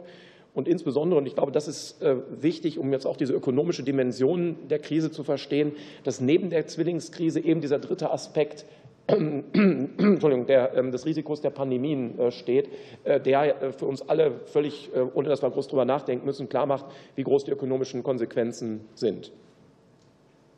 Vielen herzlichen Dank. Wir kämen nun zur zweiten äh, Fragerunde, wobei die Fragesteller zwei Minuten Zeit haben und vielleicht auch das eine andere, was bisher noch nicht beantwortet ist, an offenen Fragen hier adressieren können. Wir beginnen wieder bei der SPD. Frau Stammer. Oh, Entschuldigung, Herr Diaby. Entschuldigung. Ja, herzlichen Dank, Herr Vorsitzender. Meine sehr verehrten Damen und Herren, danke schön für die äh, einführenden Vorträge. Ich habe nur eine Frage an Frau äh, Trapp. Ja, äh, es geht ja um die Projekte der deutschen Entwicklungszusammenarbeit äh, bezüglich der Menschenrechte der indigenen äh, Gemeinschaften vor Ort. Was meinen Sie, wie können diese Rechte noch stärker berücksichtigt werden, wenn wir von Biodiversität reden? Was erachten Sie an wichtigste in Zusammenarbeit mit der Zivilgesellschaft vor Ort, um den Verlust von Biodiversität zu begrenzen? Denn die spielen auch eine ganz große Rolle aus meiner Sicht. Vielen Dank, Herr Dr. Stefinger. Vielen Dank, Herr Vorsitzender. Ähm, Herr Professor, Sie haben gerade noch mal auch über das Thema Messbarkeit und Internalisierung ähm, auch gesprochen. Jetzt sind wir ja auch äh, gerade hier jetzt auch im Ausschuss für wirtschaftliche Zusammenarbeit äh, und Entwicklung und da stellt sich mir auch immer äh, die Frage, insbesondere auch in der Zusammenarbeit natürlich mit Entwicklungsländern, die versuchen, ähm, Arbeitsplätze zu schaffen, die versuchen, Industrialisierung auch in ihren Ländern zu bekommen. Wie können wir hier äh, wirklich auch entsprechend äh, unterstützen, beziehungsweise am Ende ja auch überzeugen. Wir können ja nicht ähm, es aufdoktroyieren und wollen es ja auch nicht, sondern ähm, wollen ja wirklich auch überzeugen, dass äh, man hier auch gerade das Thema Umwelt und, Klimaschutz, Biodiversität ähm, auch mitdenkt bei allen Themen. Und Vielleicht haben Sie hier auch noch mal auch einen, einen Vorschlag, ähm, gerade auch wenn ich jetzt an China denke, wenn ich an Indien denke und, und viele andere Länder, ähm, wie man hier auch als Bundesrepublik Deutschland ähm, vorgehen könnte. Ähm, Frau Trapp, ähm, Sie haben meine Frage vorhin nicht beantwortet, wie Sie die Energiepolitik ähm, der Bundesregierung aktuell beurteilen. Vielleicht könnten Sie das entsprechend nachholen. Und ich hatte mir auch noch mal notiert, weil das eine sehr gute Frage vom Kollegen Hoffmann, äh, Vorsitzenden, war, äh, zum Thema lieber Gas statt Kohle, insbesondere auch mit Hinblick auf verschiedene Entwicklungsländer. Vielleicht könnten Sie dazu noch was aus Ihrer Sicht sagen. Vielen Dank. Vielen Dank, Herr Dr. Stiffinger. Herr Gesenhus von den Bündnis 90 Die Grünen. Danke, Herr Vorsitzender. Ähm, bei Frau Trapp war bei mir auch noch die Frage nach der Verhandlungsatmosphäre vor Ort äh, offen. Es war einfach äh, so ein Wust an Fragen, dass es gar nicht möglich war, alle zu beantworten. Vielleicht können Sie darauf noch äh, eingehen. Und was ich sehr interessant fand, ähm, Ihr Rat, einen Schwerpunkt auch in der Entwicklungszusammenarbeit zu setzen bei der Unterstützung der Aufstellung nationaler Biodiversitätsstrategien in den Partnerländern. Ähm, wenn Sie das noch mal ausführen könnten und wie beurteilen Sie das Instrument einer wie auch immer gearteten Biodiversitätspartnerschaft zwischen Deutschland und anderen Partnerländern? Wir haben so etwas Ähnliches ja beim Klima. Möglicherweise äh, gibt es ja jenseits der Biodiversitätsstrategien auch noch andere spannende Felder der Kooperation, wo man solche Partnerschaften mit begründen könnte. Und ähm, Herrn Roche würde ich gerne fragen, es gibt ja trotz der Freude über das Abkommen nach wie vor eine eklatante Finanzierungslücke. Und wir haben ja jetzt vor allem über ähm, öffentliche Gelder gesprochen, aber auch dem privaten Sektor kommt da ja eine große Rolle zu. Das ist ja im Abkommen auch explizit benannt. Ähm, was braucht es dafür, dass der private Sektor sich beteiligt? Und vor allem, dass das dann aber auch wirklich biodiversitätsfördernd ist und nicht sozusagen in so ein Greenwashing dann abdriftet. Ähm, welche äh, Möglichkeiten gibt es da und wie kanalisiert man die Mittel bestmöglich, dass sie am Ende wirklich äh, dem Artenschutz, aber auch den Menschen vor Ort dienen? Ja, vielen Dank. Ähm, für die Freien Demokraten bin ich selbst noch mal auf der Rednerliste. Ähm, zunächst mal noch die Frage an Frau Trapp. Das war so ein bisschen noch nicht von Ihnen beantwortet. Wir haben diese Komplexität von den Geberländern auf der einen Seite, die für, man verspricht Milliarden, aber man weiß eigentlich nicht so ganz genau, für was soll das eigentlich ganz konkret passieren. Also wie kann man das auflösen, weil das brauchen wir, glaube ich, auch für die Akzeptanz bei der Bevölkerung und bei der Akzeptanz auch im globalen Süden. Ähm, dann hätte ich noch eine Frage an Herrn Rocholt. Ähm, wir haben so ein bisschen das Thema auch der Flächentrennung. Also wir haben ja in, in Europa auch äh, Mischsysteme, wo wir sagen, wir machen Naturschutz oder Biodiversitätsschutz und zum Beispiel im Wald Holzproduktion äh, auf der gleichen Fläche. Wir erreichen beide Ziele, aber jeweils nur zu 80 Prozent. Wir haben keine Plantagenwirtschaft äh, und wir haben keine super Biodiversitätsschutz, also in der komplette Stilllegung des Waldes. Wie kann man das auflösen? Und gibt es diese Situation im, im globalen Süden auch? Oder ist das nur ein äh, spezielles mitteleuropäisches Problem? Für die AfD wäre Herr Friedhoff noch an der Genau. Ähm, auch an die Frau Trapp noch mal zwei Fragen. Äh, ich, wir reden ja immer von erneuerbaren Energien. Ich möchte das jetzt mal ein Beispiel festmachen, nicht mit Windpark, sondern äh, Talsperrenbau oder Wasserkraft. Und zwar äh, ist ja der Gerd äh, entstanden. Great Resistant Egypt, nee, Ethiopia äh, Dam. Und äh, der hat hier Einfluss, wenn die wirklich das Becken voll machen, letztendlich in Ägypten auf das Nildelta. Das heißt, wenn sowas entsteht, welchen Einfluss hat das zum Beispiel auf die Biodiversität äh, in Ägypten? Und ähm, die weitere Frage ist, da möchte ich noch mal rein, welche Rolle spielt denn aktiv bei der Umsetzung dieser ganzen Geschichten China aktiv wirklich? Also wie beteiligen die sich, weil wenn China sich da nicht aktiv beteiligt, ist das, denke ich, ein Rudern in die verkehrte Richtung, weil die geben ja auf dem afrikanischen Kontinent eigentlich gerade derzeit die Marschrichtung vor. Vielen Dank, Herr Friedhoff. Und jetzt Frau Möhring von den Linken. Ja, da ja meine Fragen tatsächlich alle beantwortet wurden von Frau Trapp, will ich mich mal ganz solidarisch mit den anderen Anwesenden verhalten und nur eine ganz kleine Nachfrage stellen. Sie hatten ja eingangs erwähnt, äh, dass aus Ihrer Sicht ein Biodiversitätsgesetz sinnvoll wäre. Verstehe ich das richtig, dass Sie das sozusagen als rechtliches Regelungswerk ähm, für uns vorschlagen oder gibt es unterhalb eines Gesetzes eventuell noch andere rechtliche Regelungsmöglichkeiten, die Sie aber als unbedingt notwendig erachten? Vielen Dank. Und jetzt kommt die Antwortrunde und wir haben mal hochgerechnet, dass Sie etwa jeweils acht Minuten Zeit haben, also sogar noch eine Minute mehr wie vorher. So können Sie vielleicht auch noch ein bisschen das eine oder andere aufrollen aus der ersten Fragerunde, was vielleicht untergegangen ist. Ähm, wir würden jetzt mit Herrn äh, Professor Rocholl anfangen. Ja, vielen Dank, ähm, Herr Vorsitzender. Ich beginne mit der Frage ähm, von Herrn Abgeordneten Stiffinger. Das war die Frage, ich fange erst mal mit China und Indien an.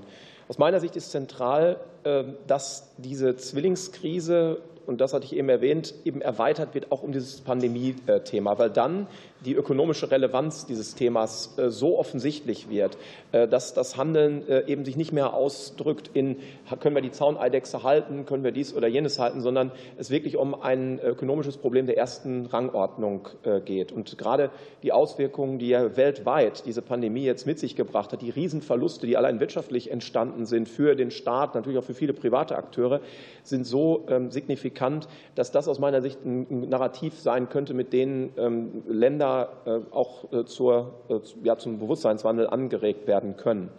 Die andere Frage ist die, wie kann man auch in den Ländern jetzt für Überzeugung sorgen, die ähm, auch direkt durch ihr wirtschaftliches Handeln die Biodiversität beeinflussen können oder nicht. Und ich halte es hierfür wichtig, dass gerade Innovationsstrategien für diese Länder auch gemeinsam entwickelt werden. Ganz wichtig ist, wie Sie gesagt haben, das kann ja nicht aufgezwängt werden, das muss, aber es könnte Hilfestellung geleistet werden. Äh, ein ähm, Aspekt, ähm, wenn man das jetzt zum Beispiel sieht in der Energieentwicklung in Namibia, das ist ja etwas, was jetzt äh, gerade auch in der Diskussion war, auch in der Umsetzung ist. Ähm, das zeigt ja, dass man äh, Ländern auch möglicherweise Hilfestellung, Rat geben kann, die Stärken, die sie haben, noch stärker zu erkennen und diese Stärken entsprechend zu entwickeln und damit auch Produkte zu entwickeln, die dann auf dem Weltmarkt nachgefragt werden, aus den spezifischen Stärken, die in den Ländern vorhanden sind. Ähm, Herr Gesenus, Sie hatten, Herr Abgeordneter Gesenus, Sie hatten über den privaten Sektor äh, oder nach dem privaten Sektor gefragt. Und das ist natürlich in der Tat ein ganz wichtiger ähm, Bestandteil. Also ein, und ich sehe vor allem zwei oder drei Richtungen. Der erste Punkt ist der, dass diese, wenn diese Externalitäten mal bepreist werden, dann ist es ja eh, eben äh, e, ähnlich wie beim CO2 oder bei den Erlösen aus der CO2-Bepreisung äh, stehen ja zusätzliche Mittel zur Verfügung, die ja genau dafür genutzt werden müssten, um dann diese Externalitäten auch angehen zu können. Also das heißt, äh, hier wären zusätzliche Mittel möglich und auch notwendig, ähm, die dann genau in dieser Form genutzt werden können. Ein anderer Punkt ist der, dass es ja zunehmend Diskussionen darüber gibt, wie man auch äh, privates Kapital, zum Beispiel in Form von Stiftungen, stärker für diese Zwecke mobilisieren kann. Also wie man äh, gerade ähm, äh, vermögende andere gerade über äh, Anreize dazu, äh, dass es hier wirklich fundamentale Probleme zu lösen gibt, dass man sie dazu bringen kann, stärker Geld an dieser Stelle zur Verfügung zu stellen. Also es gibt da ja ähm, Dialog Neues Geben, verschiedene Initiativen, die in diese Richtung zielen, die jetzt nichts per se erstmal mit den Externalitäten zu tun haben, sondern eher in der Mobilisierung dieses privaten Kapitals liegen. Der dritte Punkt ist der, dass der Druck auf die Unternehmen ja von verschiedenen Seiten wächst. Äh, wir hatten vorher über die Finanzmärkte gesprochen. Äh, der Druck nimmt aber auch vom Arbeitsmarkt und vom Produktmarkt zu. Also das heißt, Unternehmen äh, geraten unter Druck, wenn ähm, Studierende nicht mehr für dieses Unternehmen arbeiten wollen, weil sich dieses Unternehmen nicht in der Form verhält, wie das für eine nachhaltige Entwicklung äh, notwendig ist. Genauso wenig äh, Konsumentinnen und Konsumenten Produkte von Unternehmen äh, kaufen, bei denen dieses Unternehmen, wenn dieses Unternehmen sich nicht entsprechend nachhaltig aufstellt. Und man sollte gerade diesen Druck, der dort entsteht, nicht unterschätzen, weil er natürlich sehr schnell auch zu ähm, Anpassungen im Verhalten führt. Äh, wir nehmen jetzt wahr, oder ich nehme aus Gesprächen wahr, ähm, dass die Sensibilität der Unternehmen für diese Themen äh, immer weiter wächst. dass teilweise aber auch eine gewisse Unkenntnis oder vielleicht auch ähm, ein, ein, ja, ein Ruf nach Hilfe ähm, zu hören ist. Welche konkreten Dinge sind es denn eigentlich, die genau aufgenommen werden müssen? Also auch in der Unternehmensberichterstattung bei den äh, nicht quantitativen Faktoren. Welche qualitativen Faktoren sollten denn aufgenommen werden, um genau dieses Ziel zu erreichen? Zu dem Punkt, Herr Vorsitzender, zu der Frage der Flächentrennung. Da gibt es ja eine, man kann sagen, berühmte ökonomische Regel, die sogenannte Tinbergen-Regel, die im Wesentlichen sagt, ein Ziel pro Maßnahme. Und äh, diese Regel, äh, vereinfacht gesagt, äh, sagt Folgendes. Wenn man versucht, mit einer politischen ähm, Maßnahme verschiedene Ziele zu erfüllen, dann wird man in der Regel nicht alle Ziele erfüllen, weil es unweigerlich zu Zielkonflikten führt. Also diese Zielkonflikte, äh, die Sie gerade beschrieben haben im Bereich der, der Holzproduktion, äh, die werden sich auch in andere Bereiche, äh, können sich auch, kann man in vielen anderen Bereichen finden, weil dann genau das passiert, dass man nicht mehr genau weiß, welchem Ziel setzt man jetzt eigentlich die Priorität. Und deshalb ist es so wichtig, dass diese Maßnahmen, die man beschließt, immer ein sehr klar bestimmtes Ziel ähm, beinhalten und man dann entsprechend zur Abwägung dieser Ziele kommt. Ich nehme jetzt mal ein ganz konkretes Beispiel, um das zu illustrieren.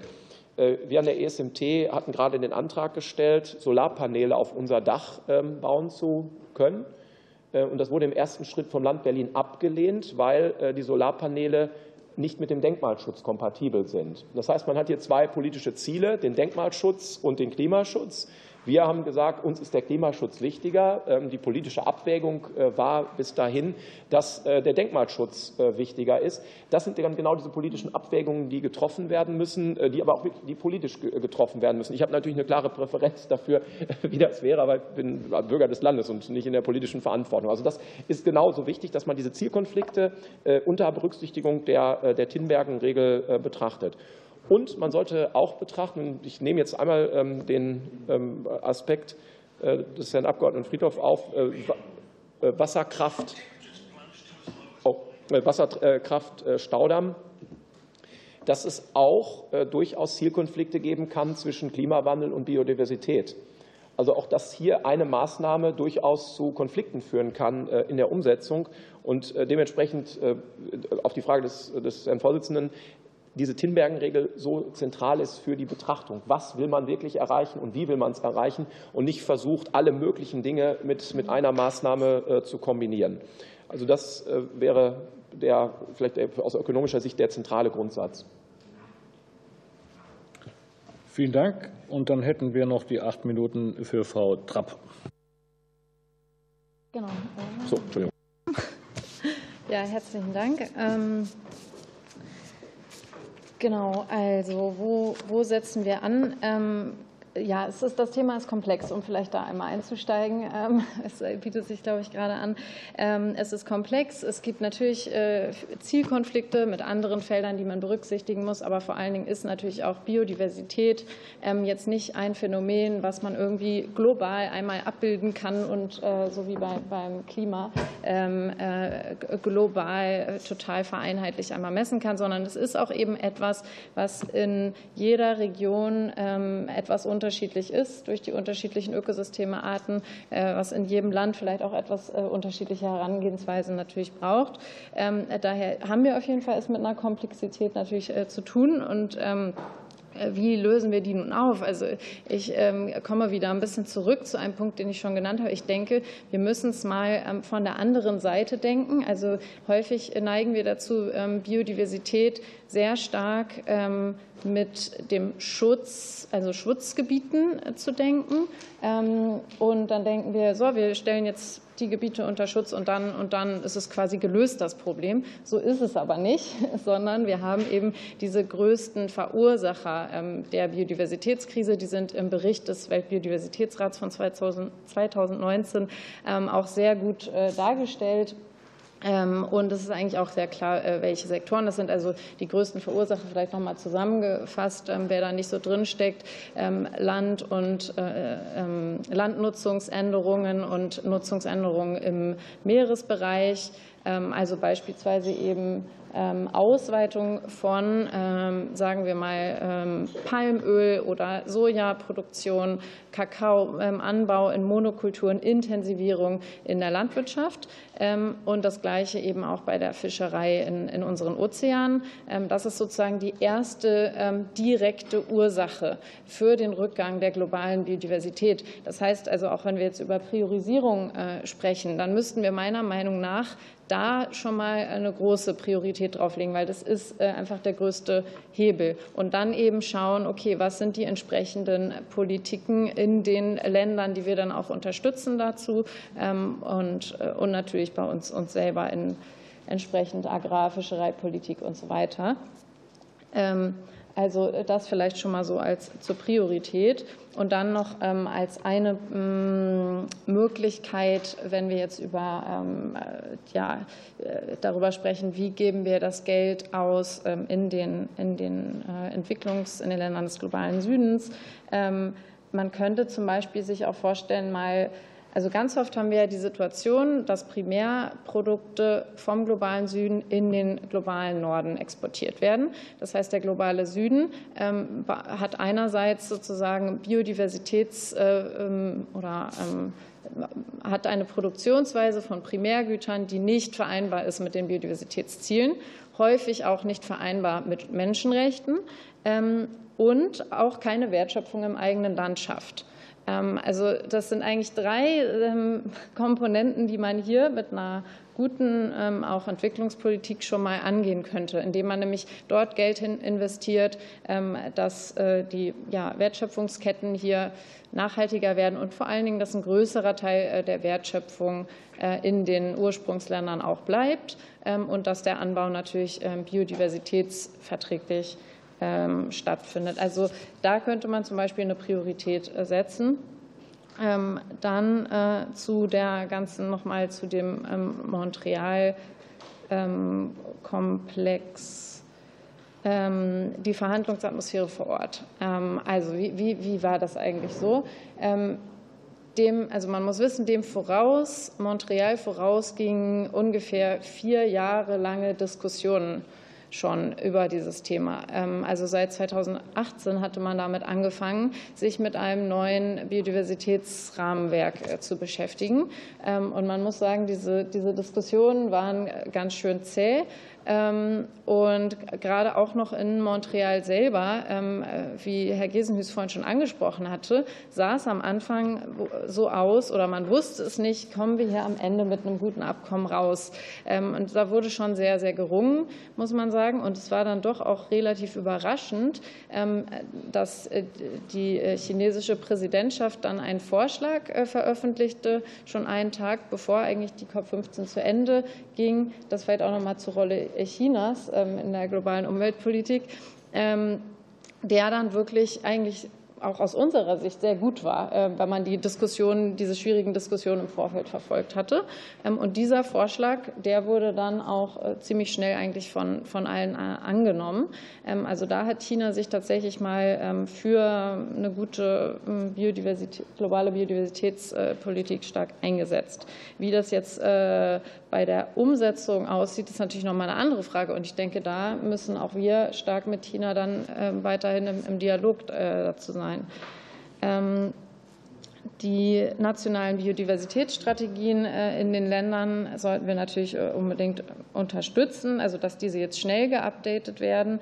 Ähm, und da können wir natürlich Geld hinschicken. Wir können aber auch ganz viel machen mit Wissenstransfer ähm, und ja, äh, dass man eben in einen Austausch darüber auch tritt. Was, wie, wie machen wir das? Wie machen andere Länder das? Und wie kommen wir hier möglichst schnell zu Ergebnissen? Dass man vielleicht bestimmte Dinge ähm, wie das Peer Review schon mal testet mit einer Gruppe von Ländern. Ähm, und da sind solche äh, Biodiversitätspartnerschaften und dieser regelmäßige Austausch, glaube ich, total wichtig. Dann zur Energiepolitik der Bundesregierung. Ähm, ehrlich gesagt, diese Frage würde ich dann an meine äh, zuständigen KollegInnen weitergeben, weil ähm, ja, wir haben da äh, ein ganzes Team, was zu Klima- und Energiepolitik in Deutschland arbeitet. Ähm, da fühle ich mich sozusagen nicht als Expertin jetzt äh, berufen, das zu beantworten, aber kann ich gerne im Nachgang an meine Kollegen weitergeben. Und dann gab es noch die Frage zu, wie können wir die Menschenrechte besser noch ähm, berücksichtigen. Also ich glaube, ich, auch da stecke ich nicht so in den Details tatsächlich drin. Hm, aber ich glaube, ganz wichtig ist natürlich die Zusammenarbeit mit der Zivilgesellschaft, mit NGOs, mit ja, Organisationen von, von indigenen Völkern selber. Und man muss ganz gut gucken, wem, wem gibt man dann auch zum Beispiel solche Projekte und ähm, ja, wer an Akteure sind dort eingebunden, damit eben ja, das sichergestellt wird, werden kann, dass ähm, die Rechte ähm, berücksichtigt sind. Genau. Dankeschön.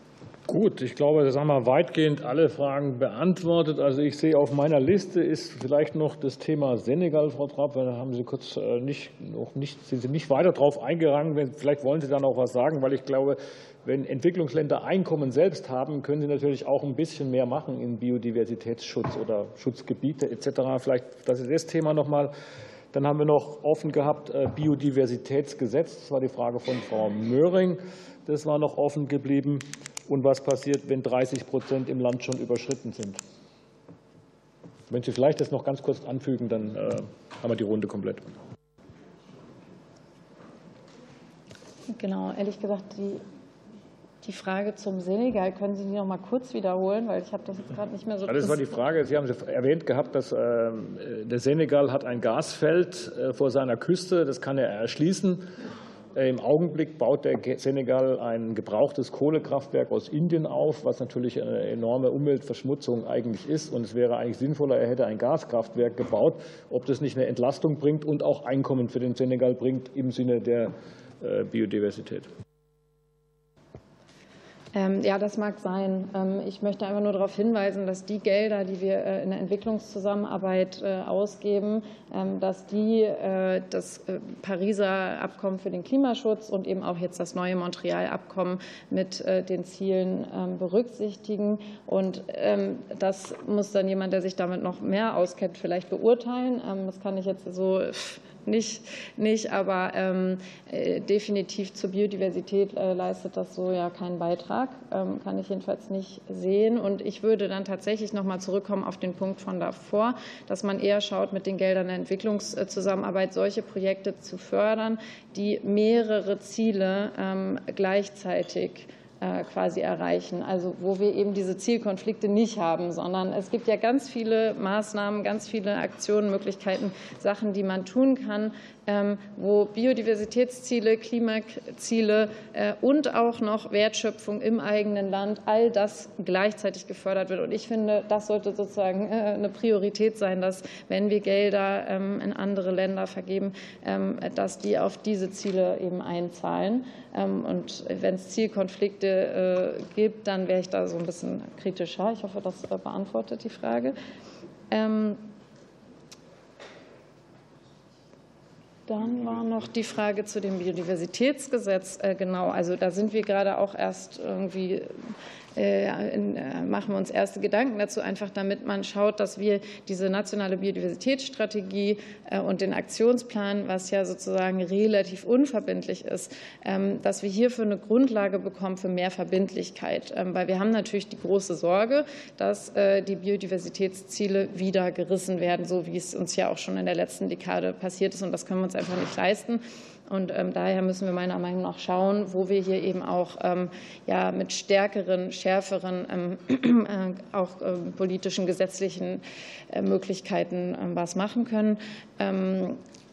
Ihre Frage war ja, ob das unterhalb von einem anderen Gesetz gegebenenfalls möglich wäre. richtig? Also das. Gesetz nötig ist oder andere rechtliche Rahmen. Ah, okay. Also ich glaube, ein Gesetz würde das sozusagen gut bündeln. Ne? Also die, ähm, weil natürlich müssen ähm, an ganz vielen, das ist dieses Mainstreaming in alle Politikbereiche, das muss sowieso passieren. Ähm, da muss natürlich, äh, ja, wie gesagt, schon vorhin in den verschiedenen Sektorpolitiken eigentlich müssen die Schritte gegangen werden. Aber so ein übergeordnetes Biodiversitätsgesetz könnte vielleicht das bündeln, weil sonst ist es alles ja sehr quasi verteilt und. Äh, und die letzte Frage war noch. Ach so, ähm, das ist natürlich kein Problem, wenn die, also Sie meinen das 30 by 30 Ziel, richtig? Äh, wenn, wenn das überschritten ist, ähm, ist natürlich ist gut, ähm, aber natürlich die Schwierigkeit, also das sollte natürlich jetzt nicht rechtfertigen, dass man weiter irgendwie Regenwälder abholzt. Ne? Also das ist auch klar und vorhin ist schon gefallen. Es gibt eben Regionen auf dieser Welt, die sind sozusagen biodiversitätsreicher als andere. Wenn jetzt ein Land äh, das überschritten hat und eigentlich gerne, ähm, um vielleicht Palmöl nach Deutschland zu exportieren, diesen Regenwald abholzen möchte, dann müsste man natürlich sagen, das eine ist, dass äh, wir dieses Palmöl nicht importieren und das andere ist, ähm, dass wir tatsächlich vielleicht ähm, die Instrumente wurden schon angesprochen, ähm, Payment for Ecosystem Services und so weiter, ähm, in diesen Ländern dann auch Anreize schaffen, dass dieser Wald nicht abgeholzt wird. Da wir noch ein, zwei Minuten Zeit haben, würde ich einfach vorschlagen, dass Herr Rocholl noch ein kurzes äh, Schlussstatement macht und Frau Trapp dann auch noch jeweils eine Minute etwa. Dann können wir das noch abrunden. Ja, vielen Dank, Herr Vorsitzender. Ähm, ich habe jetzt, äh, das ist jetzt eher zufällig, aber ich, würde drei Punkte aus, aus dem, was ich beschrieben habe, äh, in den Mittelpunkt stellen. Und die fangen alle mit I an. Das erste ist wahrscheinlich nicht überraschend das Thema Internalisierung. Also das heißt, wie können äh, kann in den Preismechanismus internalisiert werden, dass wirtschaftliches Handeln negative Auswirkungen auf die Biodiversität hat. Wie kann man also dazu führen, dazu kommen, dass dann auch diese Verluste im wirtschaftlichen Handel berücksichtigt werden? Das zweite ist das Thema Interdisziplinarität. Das heißt, dass es ganz zentral ist, dass die Naturwissenschaften, die Wirtschaftswissenschaften, auch die Sozialwissenschaften im breiteren Sinne eng zusammenarbeiten, um äh, hier an Lösungen zu arbeiten und natürlich im engen Austausch mit, äh, gerade natürlich mit der Politik, ähm, mit der Wirtschaft, der, der sonstigen, der weiteren Gesellschaft zusammenarbeiten, um äh, daran zu arbeiten, weil es wirklich ein umfassendes Thema ist, das einzelne Disziplinen äh, nicht ähm, alleine werden lösen können. Und der dritte Punkt ist ganz wichtig, diese Internationalisierung. Also gerade wenn man betrachtet, dass die besonders schützenswürdigen Gebiete in, ähm, im globalen Süden sind, dann ist gerade hier die Zusammenarbeit, gerade auch wir im Ausschuss für wirtschaftliche Zusammenarbeit und Entwicklung von so zentraler äh, Bedeutung. Das heißt auch die Frage, wie die Mechanismen entwickelt werden können, die wirklich im partnerschaftlichen Zusammenwirken dazu führen können, dass es nicht zu einem weiteren Verlust der Biodiversität kommt, setzt voraus, dass die internationale Dimension von, von großer Bedeutung ist. Das heißt aber nicht, dass man hier nichts machen muss, also dass man in Deutschland jetzt gar nichts machen müsste. Aber ähm, die, und, die internationale Glaubwürdigkeit ergibt sich ja auch nur dadurch, wie glaubwürdig man das nach innen auch äh, umsetzen kann. Also die drei Punkte wären aus meiner Sicht die zentralen. Vielen Dank. Vielen Dank. Frau Trapp. Ähm, ja, ich habe auch drei Punkte. Überraschung. Ähm, also nochmal, äh, was aus meiner Sicht ganz wichtig ist, ist eben erstens, ähm, dass diese finanziellen Beiträge jetzt rasch äh, verfügbar gemacht werden und, und wir da unseren Beitrag auch entsprechend weiter erhöhen, so wie es im Abkommen festgelegt ist. Zweitens, dass wir die Montrealer Beschlüsse als einen Kompass für die deutsche Entwicklungszusammenarbeit sehen ähm, und dass wir eben unsere Aktionen und das, was wir fördern, ähm, daran orientieren. Ähm, und drittens, dass wir die Treiber, also auch die verschiedenen Sektoren, die den Biodiversitätsverlust verursachen, in die Pflicht nehmen und dass wir mit einem Biodiversitätsgesetz hier auch international zum Vorbild werden. Alle Punkte hatte ich schon genannt. Äh, ich glaube, das ist hoffentlich klar geworden. Und ähm, ja, ich hoffe, wir können hier jetzt äh, entschlossen äh, losgehen und Vorbild sein. Ähm, ganz herzlichen Dank. Ja, vielen Dank an unsere beiden Sachverständigen. Ich glaube, es war sehr, sehr interessant. Ähm, schön, dass Sie bei uns waren, Herr Professor Rocholl und auch Frau Trapp. Sie können natürlich gerne noch der Anhörung weiter beiwohnen. Aber Sie können natürlich auch, wenn es Ihr Terminplan nicht zulässt, den Saal dann verlassen, weil wir jetzt zur zweiten Runde kommen, zum zweiten Themenblock. Wie kann die Umsetzung des globalen Schutzziels unter Einbindung der Regierung, direkt Betroffenen sowie weiterer Stakeholder im globalen Süden tatsächlich gelingen? Ähm, und dazu haben wir weitere Experten ähm, zugeschaltet. Und da müssen wir jetzt erst mal fragen, ob die auch wirklich bei uns dabei sind. Das ist einmal Herr David Nion Saba. Er, ist, ähm, er kommt aus Ruanda und ist uns von dort zugestaltet aus dem Prime Biodiversity Conservation Center. Können Sie mich hören, Herr Nion Saba? Yes, I can hear you. Good morning, good afternoon. Ja, ich kann Sie Wonderful. hören. Schönen guten Also Tag. es klappt wunderbar, haben wir dabei. Herrn Dr. Christoph Schenk haben wir schon gesehen, vorgestellt, sitzt hier bei uns. Schön, dass Sie da sind. Und Frau Jocelyn, jetzt hoffentlich sage ich das richtig, See, äh, sie ist PhD-Researcher und, kam, ähm, und ist uns jetzt auch zugeschaltet über Zoom. Wir fragen, können Sie uns hören, Frau Sise? Hi, yes, thank you. Um, Ja, hallo, ich kann Sie hören. Sie ist richtig als Aussprache. Okay, auch an also wir haben alle dabei, wunderbar, dann können wir voll einsteigen.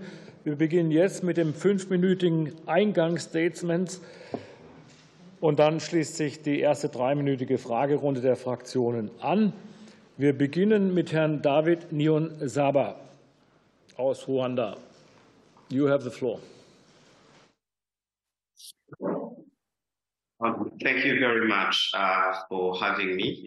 Vielen herzlichen Dank für die Einladung. Ich freue mich wirklich sehr, auch der vorherigen Diskussion zugehört zu haben zum Thema Biodiversität. Vielen herzlichen Dank für die guten Ideen und die Studien, die wir gemeinsam erörtert haben. Ich möchte erstmal Danke an die deutsche Regierung sagen. Vielen herzlichen Dank für Ihre Verpflichtung zum Thema Biodiversität, Klimawandel und Klimaschutz, Umweltschutz. 30 Prozent der Landflächen sollen geschützt werden im Jahr 2030. Und das ist ein Ziel, das auch von der deutschen Regierung mit gefördert wurde, so wie wir das in Montreal besprochen haben. Vor allem ging es da um finanzielle Mittel und deren Zuweisung. In Montreal wurde gesagt, dass die Geschwindigkeit des Naturschutzes und der Einhaltung des Verlustes von Biodiversität auch in Ländern des globalen Südens mit unterstützt werden muss. Und hier gab es natürlich Probleme auch bei dem Schutz der Biodiversität und deswegen sollte es uns gemeinsam gelingen, mit der Unterstützung des globalen Nordens mehr Ziele zu erreichen. Das 30-30-Ziel wurde jetzt zu einer gemeinsamen Verpflichtung des globalen Südens und des globalen Nordens als Folge dieser Sitzung. Länder wie Ruanda, sogar schon vor COP15, haben sich diesem Ziel verpflichtet und haben darauf hingewiesen, wie notwendig es ist, Länder mit hoher Biodiversität zu schützen und zu wahren. Zum Beispiel Ruanda hat vor C15 schon damit begonnen, ungefähr 23 Prozent des Vulkannationalparkes auszuweiten. Und wir haben damit die Größe um 37,4 Quadratkilometer erweitert, auch um die Berggorillas zu schützen. Gleichzeitig haben wir 2022 in Yuandugu, in unserem ähm, Feuchtgebiet, einen weiteren Bildungs- und Erholungsökopark eingerichtet mit 17.000 Bäumen und 55 indigenen Arten, die dadurch geschützt werden können.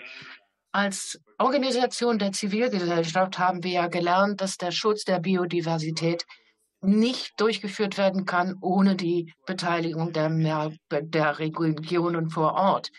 Ruanda zeigt doch als Beispiel ganz deutlich, dass auch die Beteiligung der Einnahmen aus dem Tourismus genutzt werden können, um biologische Vielfalt zu schützen. Mit dem 30-30-Ziel haben wir harte und schmerzhafte Entscheidungen treffen müssen.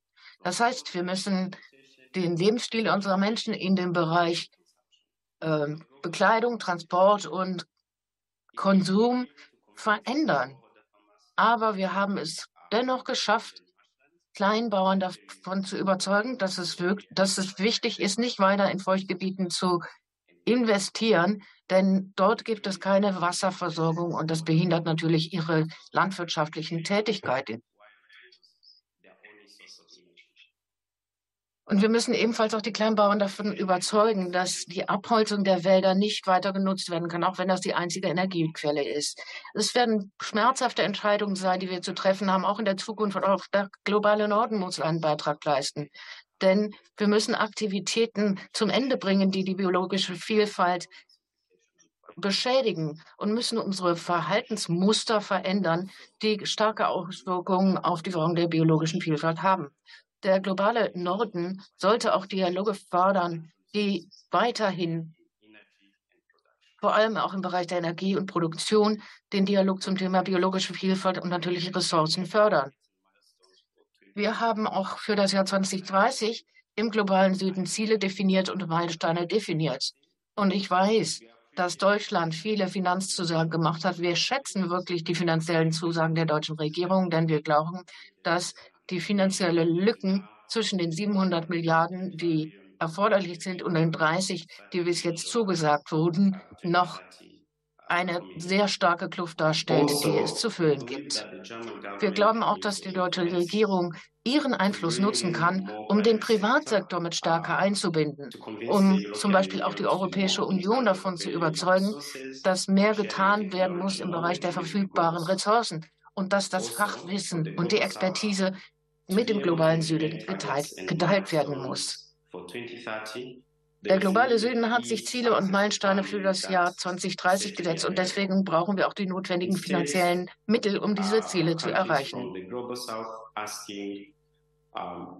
Man sollte nicht die Länder des globalen Südens nur fragen, wie sie dann die finanziellen Mittel zur Verfügung stellen können, um die biologische Vielfalt zu schützen. Das ist ein Hauptproblem, sondern die Länder des globalen Nordens sollten Unterstützung zur Verfügung stellen, um die biologische Vielfalt in Ländern des globalen Südens zu stärken und zu unterstützen.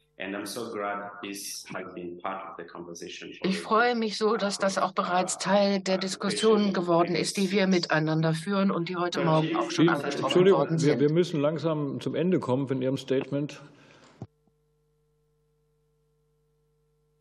Yes, please. Ja, okay. So, um,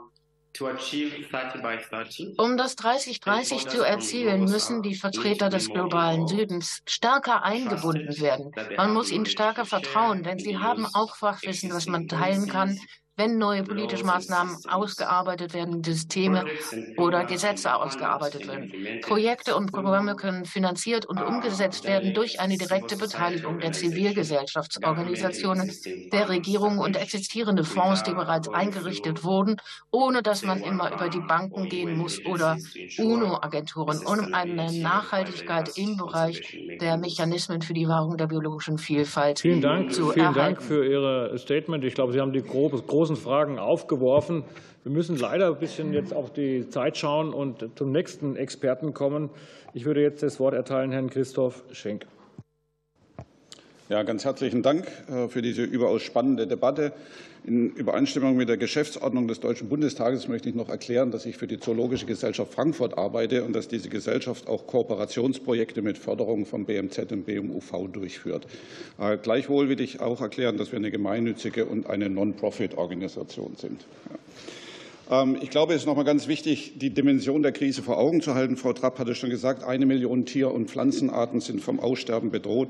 Der auch schon zitierte IPBES-Report, also Weltbiodiversitätsrat, hat gesagt, 80 Prozent der SDGs, der Sustainable Development Goals und das 1,5 Grad-Ziel werden nicht erreichbar sein, wenn wir nicht das Abrutschen der Biodiversität aufhalten. Ähm, sechs von neun planetaren Belastungsgrenzen sind jetzt schon überschritten.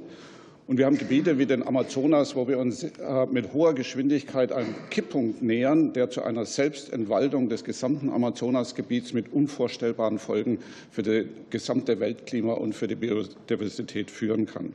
Also ähm, es ist wirklich die Dimension ist nicht ausreichend erkannt, und das sehen wir dann auch bei den Maßnahmen, die ergriffen werden. Wir haben jetzt gute, einen guten Rahmen äh, von Montreal, 30 ähm, Prozent Schutzgebiet an Land und in Meeren. Aber überlegen Sie sich mal, wenn man Yellowstone als den ersten Nationalpark der Welt nimmt, vor 151 Jahren, dann haben wir in dieser Zeit äh, ungefähr 16 Prozent der Landfläche unter Schutz gestellt. Und jetzt wollen wir in acht Jahren eine Verdoppelung erreichen. Da merken wir schon, wie groß die Dimension ist. Und die Frage heißt nicht, ob wir das können, sondern der Fakt ist, wir müssen es tun, um diese destabilisierten Ökosysteme wieder so zu stabilisieren, dass sie wirklich auch dauerhaft die Leistungen für uns erbringen können, von denen wir so stark abhängen.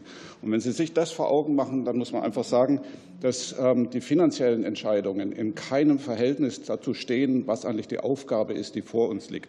Wir haben von 1,5 Milliarden äh, Biodiversitätsmittel äh, aus Deutschland gesprochen, die 2025 zur Verfügung gestellt werden sollen. Wie der Weg dahin ist, ist noch nicht klar. Das ist ja eine Verdoppelung der Mittel. Ähm, das ist außerordentlich ähm, lobenswert. Ähm, da ist Deutschland auch ein Vorreiter. Es gibt keinen, der so viel zahlt. Aber Aber das sind 0,3 Prozent des Bundeshaushaltes. 0,3 Prozent, stellen Sie sich vor, Sie haben ein Feuer in Ihrem Wohnzimmer oder in der genetischen Küche ähm, und ähm, Sie haben 300 Liter äh, Wasser zur Verfügung und Sie nehmen eine einzige Flasche Wasser, um dieses Feuer zu löschen und Ihr Haus zu retten. Also es steht in keinem Verhältnis. Wir wenden 50 Milliarden auf für die Verteidigung der Demokratie oder die mögliche Verteidigung unserer Demokratie, Rechte und Freiheiten.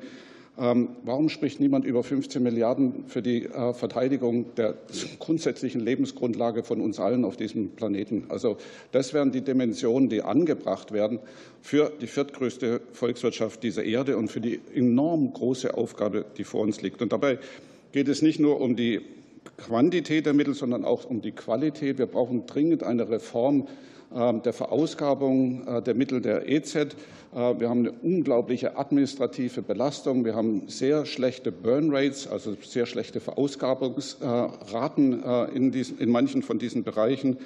Und wir haben aber auch gute innovative Ansätze wie den Legacy Landscape Fund, ähm, der eben äh, erstmalig überhaupt eine langfristige, dauerhafte Finanzierung für Schutzgebiete zur Verfügung stellt, die auf die Ewigkeit ja angelegt sind, deren Finanzierung aber außerordentlich volatil und immer nur sehr, sehr kurzfristig eigentlich gewährleistet ist.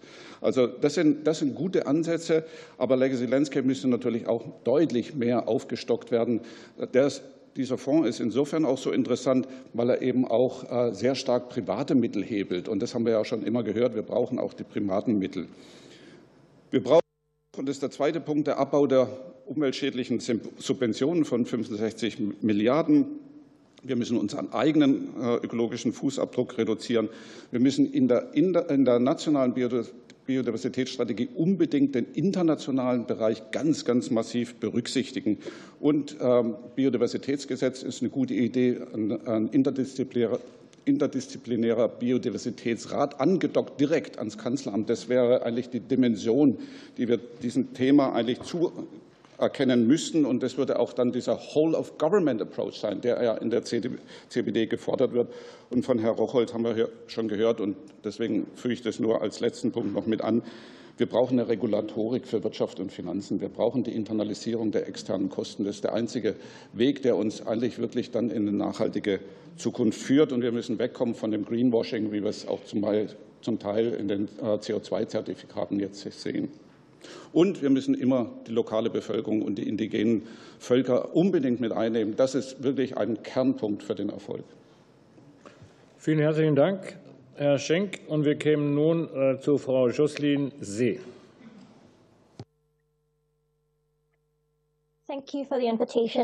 Vielen herzlichen Dank für die Einladung und vielen herzlichen Dank für die Dolmetscher, die es uns möglich machen, hier zu folgen. Ich arbeite an der Universität Sheffield in Großbritannien und ich analysiere die Möglichkeiten, die gegeben sind, um biologische Vielfalt zu garantieren. Und ich hoffe, wir tun alles, was wir in den Post 2020 ähm, biologische Rahmenbedingungen ähm, die definiert haben, auch gemeinsam zu erzielen, mithilfe der lokalen Gemeinschaften und der indigenen Völker. Schutzgebiete sind bestimmte Gebiete, in denen bestimmte Arten gestützt werden sollen oder Ländereien. Sie sind das Hauptmittel, um Schutzpolitik durchzuführen. Aber die Definition dieser Schutzgebiete haben auch dazu geführt, dass Menschen aus Wäldern ausgewiesen wurden und natürliche Ressourcen nicht mehr nutzen können in den neu geschaffenen Schutzgebieten. Denn die meisten Schutzgebiete wurden geschaffen, lange nachdem indigene oder andere Menschen sich dort niedergelassen haben. Viele Schutzgebiete im Subsahara-Afrika und Südasien werden von den militärischen, staatlichen oder privaten oder ähm, Söldnern, die bewaffnet sind, geräumt und damit wird Gewalt angewendet für die Menschen, die in diesen Regionen gearbeitet haben. Es gab Fälle wie zum Beispiel Verprügelung, Vergewaltigung und Folter durch Rangers in vielen Nationalparks in Kamerun, der Demokratischen Republik Kongo, der Republik Kongo, Zentralafrikanischer Republik, Indien, und Nepal. Der Schutz von Schutzgebieten führt zu langfristigen sozialen Ungerechtigkeiten den Menschen gegenüber, die lange in diesen Gebieten gearbeitet haben und die Arten geschützt haben und sie können nicht mehr ihre eigenen heiligen Ortschaften besuchen oder ihre eigenen spirituellen Praktiken durchführen. Und deswegen haben sie auch keine gesunden Lebensmittel mehr und können auch keinen Zugang mehr haben zu medizinischen Pflanzen. Das hat dazu geführt, dass ähm, Schutzmaßnahmen von den örtlichen nicht mehr mit Vertrauen versehen werden. Aber die vorherigen Verletzungen von Schutzgebiet, Entschuldigung, Schutzgebiete und deren Definition haben dazu geführt, dass die Landrechte von den Lokalen nicht mehr genutzt werden können, sie ausgebeutet werden und man nicht mehr gut mit ihnen zusammenarbeiten kann. Es gab drei Free Prior Consent, Informed Consent Maßnahmen und die müssen damit beginnen, dass man die indigenen Menschen und ihre Rechte als Fachwissensexperten und Rechteinhaber mit gleichem und vollem Zugang zu gleicher Teilnahme an allen Diskussionen, an Entscheidungsfindungsprozessen garantiert, die ihre Landrechte betreffen auf der Grundlage eines rechtebasierten Ansatzes. Ländereien, die von indigenen Menschen und Lokalen ähm, ausgewiesen wurden, sind manchmal besser geschützt worden als ausgewiesene Schutzgebiete. Und das hat auch dazu geführt, dass sie weniger also besser geschützt werden mussten. Und hier gibt es besseren Zugang auch zu sozialen Ergebnissen als im Vergleich zu denen, wo das nicht der Fall ist. Es gibt große Unterschiede bei den Schutzpraktiken, also wenn die lokalen Gemeinschaften beteiligt werden können und wenn sie beteiligt werden. Das heißt, Projekte, bei denen die Gemeinschaften sehr stark am Entscheidungsfindungsprozess beteiligt sind und keine externen Institute sie vertreten, sind die gesellschaftlichen und umweltpolitischen Ergebnisse besser. Die Anstrengungen, globale Schutzziele zu erreichen, können verbessert werden, indem den indigenen ähm, Völkern Völkern und den lokalen Bevölkerungen das Recht auf ihr Land zugeschrieben wird und sie das Recht bekommen, innerhalb ihrer Gebiete selbst die Schutzmaßnahmen durchzuführen. Die ähm, Initiative zur Finanzierung dieser Rechte macht, macht es möglich, dass die lokale Bevölkerung sich direkt bewerben kann für Finanzmittel für ihre eigenen Projekte, sodass sie sich selbst ähm, regieren und selbst bestimmen können. In anderen Beispielen haben Regierungen die indigenen Völker angesprochen und sie von Anfang an beteiligt bei der Umsetzung der Projekte. Zum Beispiel die Provinzregierung von ähm, Pastas in Ecuador hat sieben indigene Völker angesprochen, um die Entwicklung und die ähm, Landplanungs- äh, Ansätze aus der Sichtweise der indigenen Kultur mit zu betrüchtigen. In Kolumbien, in der Sierra Nevada ähm, arbeiten indigene Völker mit ähm, Experten zusammen, um dort ähm, Renaturalisierungsmaßnahmen durchzugreifen. Es gibt ähm, schon ähm, Schutzgebiete und neu geplante ähm, Schutzgebiete, die von Anfang an mit den indigenen Bevölkern geplant werden sollten, um die Biodiversität zu schützen. Die indigenen Völker sollten dabei äh, gleiche Beteiligungsrechte haben und ähm, auch die Möglichkeit haben, an den Vorteilen ähm, beteiligt zu werden. Forschung hat gezeigt, dass dort, wo indigene Völker und lokale ähm, Bevölkerung mit beteiligt sind,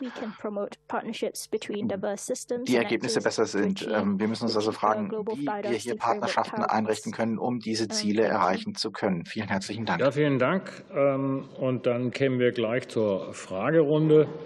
Bitte sagen Sie auch jeweils, an wen Sie die Frage richten. Es beginnt bei der SPD Dr. Diaby.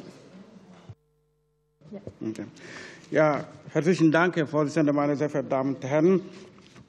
Ähm, ja, es ist ja natürlich so gesagt worden, äh, ganz, ganz, ganz wichtig, dass die Umsetzung der 30-30-Ziele braucht es äh, dabei die Einbeziehung von indigener Bevölkerung und Communities vor Ort. Das wurde von allen Referentinnen und Referenten deutlich gemacht. Und äh, wir haben auch das Thema der Landrechte und der Lebensräume dieser Menschen, die natürlich bei den äh, Schutzgebieten, äh, das ist auch Frage, in dem Zusammenhang auch aufgeworfen wurde. Gleiches gilt auch bei kleinständigen Bäuerinnen und Bauern, die beispielsweise von der Abholzung oder Nutzung von Feuerholz als Energiequelle leben. Deshalb meine Frage an Sie, Herrn Nion Somba. Welche Erwartungen haben Sie an uns und die Länder des globalen Norden? Wie können wir Staaten wie zum Beispiel Ruanda bei der Umsetzung der Montreal-Beschlüsse unterstützen? Und zweite Frage, welche Strategien empfehlen Sie der deutschen Entwicklungspolitik hinsichtlich der Biodiversitätsprojekte vor Ort? Und wie kann denn die Einbeziehung der Zivilgesellschaft, das wurde auch mehrfach deutlich gemacht, Zivilgesellschaft spielt eine Rolle, wie kann denn die Zivilgesellschaft der Jugend und der indigenen Gemeinschaften, äh, wie kann diese Unterstützung auch gelingen, ihre Einbeziehung? Letzte Frage, äh, wie äh, geht Ruanda konkret mit dem sogenannten Trade-offs der neuen Schutzflächen, um zum Beispiel, welche Alternativangebote können dann die ansässigen Gemeinden gemacht werden, die ihren Lebensunterhalt mit Anbau, Abholzung oder Fischerei in zukünftige Schutzgebiete bestreiten. Dabei denke ich auch an Menschenrechte, denn Frau Schee hat ja Beispiele genannt von Ländern, die leider, leider äh, etwas äh, der Umgang mit der äh, Bevölkerung oder auch mit den Interessengruppen vor Ort, dass das sehr, sehr kritisch zu betrachten ist. Deshalb äh, diese letzte Frage auch an Sie, Herrn äh, Nion Somba. Vielen Dank, Herr Diaby. Für die CDU-CSU stellt die Fragen Herr Dr. Stefinger. Vielen Dank, Herr Vorsitzender.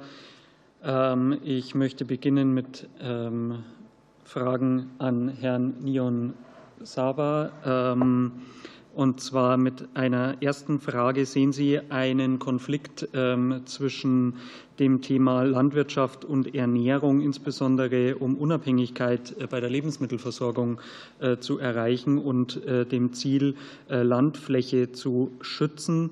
Ähm, wie, wie, beurteilen Sie hier die, die Lage auch in den, in den verschiedenen afrikanischen Ländern? Ähm, konkret auch in welchem Land sehen Sie denn einen besonderen Nachholbedarf, was das Thema Landflächenschutz ähm, betrifft? Und ähm, zweite Frage, Sie hatten, ähm, wenn ich Sie richtig verstanden habe, ein paar Mal ähm, erwähnt, ähm, dass insbesondere die, der globale Norden ähm, hier auch ähm, aktiver werden muss. Konkrete Frage, wie sehen Sie denn die Rolle Chinas ähm, bei diesem Thema, nachdem ja die Volksrepublik China ja auf dem afrikanischen Kontinent auch entsprechend unterwegs ist und werden denn hier auch entsprechende äh, Gespräche auch äh, von afrikanischer Seite geführt? Eine Frage an Herrn Dr. Schenk hätte ich. Sie hatten angesprochen, die Qualität der Verausgabung in der Entwicklungszusammenarbeit äh, müsse man noch mal genauer anschauen. Könnten Sie da ein paar Beispiele bringen, wo Sie äh, der Ansicht äh, sind, ähm, was man sich vielleicht sparen könnte und das Geld vielleicht woanders besser ähm, investieren ähm, könnte? Und ähm, insbesondere auch ähm, würde mich mal Ihre Einschätzung auch mit Hinblick auf China ähm, interessieren. Ich bin bei verschiedenen Reisen immer wieder mit der Frage konfrontiert worden oder der Aussage konfrontiert worden, ähm, wenn europäische Länder kommen, ähm, dann werden verschiedene Themen wie Menschenrechte, die wichtig sind, angesprochen, Biodiversität, Umweltschutz, Klimaschutz etc. Ähm, und daran werden auch die Investitionen gekoppelt, beziehungsweise die Entwicklungsgelder gekoppelt. Häufig ist mir dann die Aussage entgegengekommen, China fragt danach nicht. Ähm, und äh, von daher ähm, konkret auch die Frage, wie man als deutscher Entwicklungspolitiker denn dann mit diesem Thema ähm, umgeht, weil am Ende ähm, die Chinesen eben nicht nachfragen, offenbar äh, nach verschiedenen Themen, die uns eben wichtig sind und ähm, trotzdem investieren und auch verschiedene Regierungen das auch sehr gerne annehmen, diese Investitionen. Ja, vielen Dank, Herr Dr. Stefinger. Und für Bündnis 90 die Grünen Dr. Gesenhus. Vielen Dank. Ich wollte zur Diskussion von gerade noch mal sagen, zur Frage Biodiversitätsgesetz, dass die EU ja gerade eine Initiative auf den Weg gebracht hat eines europäischen Restoration Laws. Und dessen Umsetzung kann ja so eine Blaupause sein für ein Biodiversitätsgesetz. Und äh, das muss ja dann nicht in jedem Land sozusagen neu erfunden werden. Das äh, finde ich ist auch noch mal ein spannender Inhalt von solchen Biodiversitätspartnerschaften, eben nicht nur Strategien, sondern das eben auch entsprechend rechtlich abzusetzen, äh, abzusichern und dabei auch international eng zusammenzuarbeiten. Übrigens in Deutschland haben wir nur 17 Prozent, also wir sind auch noch von 30 Prozent weit weg. Also da haben wir auch noch selber äh, Hausaufgaben zu tun. Aber zurück zum Thema, das wir jetzt hier haben. Für uns als Grüne Bundestagsfraktion ist für uns, was vorhin angesprochen worden ist, auch ganz entscheidend die frühzeitige, freie und informierte Übereinstimmung von indigenen und lokalen Gemeinschaften bei Naturschutzprojekten und die Berücksichtigung der ILO 169. Ähm, ich glaube, dass das 30-Prozent-Ziel ja mit dem klaren Bekenntnis zur Einbeziehung indigener Völker dazu auch schon eine Grundlage legt. Und äh, dazu würde ich eine Frage an die Frau C. gerne stellen, inwiefern sie der Auffassung ist, ähm, dass mit dem Montrealer Abkommen denn schon ein Grundstein gelegt worden ist für äh, Free Prior and Informed Consult Verfahren ähm, oder ob äh, sozusagen darüber hinaus weitere Anstrengungen notwendig sind. Also wie beurteilen Sie das Abkommen in dieser Hinsicht. Ähm, an Herrn Schenk würde ich gerne eine Frage stellen. Es gibt ja auch multilaterale Schutzprojekte. Ähm, das Weddellmeer ist so ein Beispiel, wo man ein riesiges Schutzgebiet äh, machen könnte in internationaler Zusammenarbeit. Und wir sprechen jetzt immer ganz viel über nationale Schutzgebiete die Frage, wie können wir da zusammenarbeiten, um in anderen Ländern Schutzgebiete zu organisieren, aber auch bei uns selber. Ich finde es auch einen spannenden Ansatz zu gucken, wie können wir als Staatengemeinschaft zusammenarbeiten, um ökologisch höchstwertige äh, Regionen in dieser Welt zu schützen. Ähm, gerade in den Meeresregionen, äh, das sind die Verbündeten für den Klimaschutz, das ist häufig die Kinderstube für alle Meereslebewesen. Und dazu haben wir heute noch nichts gehört. Also konkret die Frage, welche Potenziale sehen Sie auch für multilaterale Schutzgebiete? Ähm, und äh, kann Montreal vielleicht auch dafür noch mal einen Rückenwind geben? Ja, vielen Dank. Äh, für die FDP wäre Herr Gerschau an der Reihe. Ich möchte die erste Fragerunde den indigenen Völkern widmen. Es gibt ja sehr positive Beispiele, zum Beispiel die Maasai zeigen in grenzübergreifendem Land äh, Tansanias und Kenia schon seit Jahrhunderten den intelligenten Umgang des Menschen mit Tieren und Natur. Erstens, welche Rolle spielen Rechtssicherheit und Landrechte für indigene Gemeinschaften in Bezug auf den Biodiversitätsschutz? Und zweitens, welche alternativen Schutzkonzepte gibt es? Welche politischen und rechtlichen Voraussetzungen braucht es dafür? Stichwort partizipative Planung, Community Management und Stärkung indigener Landrechte. Zum Spannungsfeld Naturschutz und Menschenrechte möchte ich eine Frage stellen. Welche Menschenrechtsverletzungen sind bekannt im Schutzgebietsmanagement und welche Mechanismen greifen, wenn Menschenrechtsverletzungen stattfinden? Dann habe ich noch eine Frage, und ich weiß gar nicht, wer diese Frage beantworten kann oder mag, aber ich muss diese Frage trotzdem vortragen, weil sie wichtig ist. In welcher Weise können innovative Finanzierungsmodelle wie Fonds und Stiftungen zur nachhaltigen Finanzierung von Schutzkonzepten dienen? Dankeschön. Vielen Dank, Herr Gerschauer. Für die AfD wäre Herr Friedhoff an der Reihe. Genau, die erste Frage richtet sich äh, an alle Teilnehmenden äh, mit der Bitte, ich habe da anscheinend ein Verständnisproblem. Ähm, warum überhaupt werden indigene Bevölkerung aus diesen Gebieten herausgedrückt? Weil so wie ich äh, das Verständnis von indigenen Bevölkerung habe, ist, dass gerade diese Menschen ja im Einklang, Sie haben ja gerade die Maasai erwähnt zum Beispiel, in Einklang mit der Natur leben. Das heißt, das sind ja genau die, so wie ich das ja auch von den Natives in den Vereinigten Staaten weiß, die nie mehr nehmen, als sie zurückgeben und so weiter. Und es ist ja gerade erwähnt worden auch das Spirituelle, äh, die Medizin und so weiter. Das heißt, warum lässt man die nicht gerade da? Äh, das Spannungsfeld verstehe ich immer noch nicht so ganz.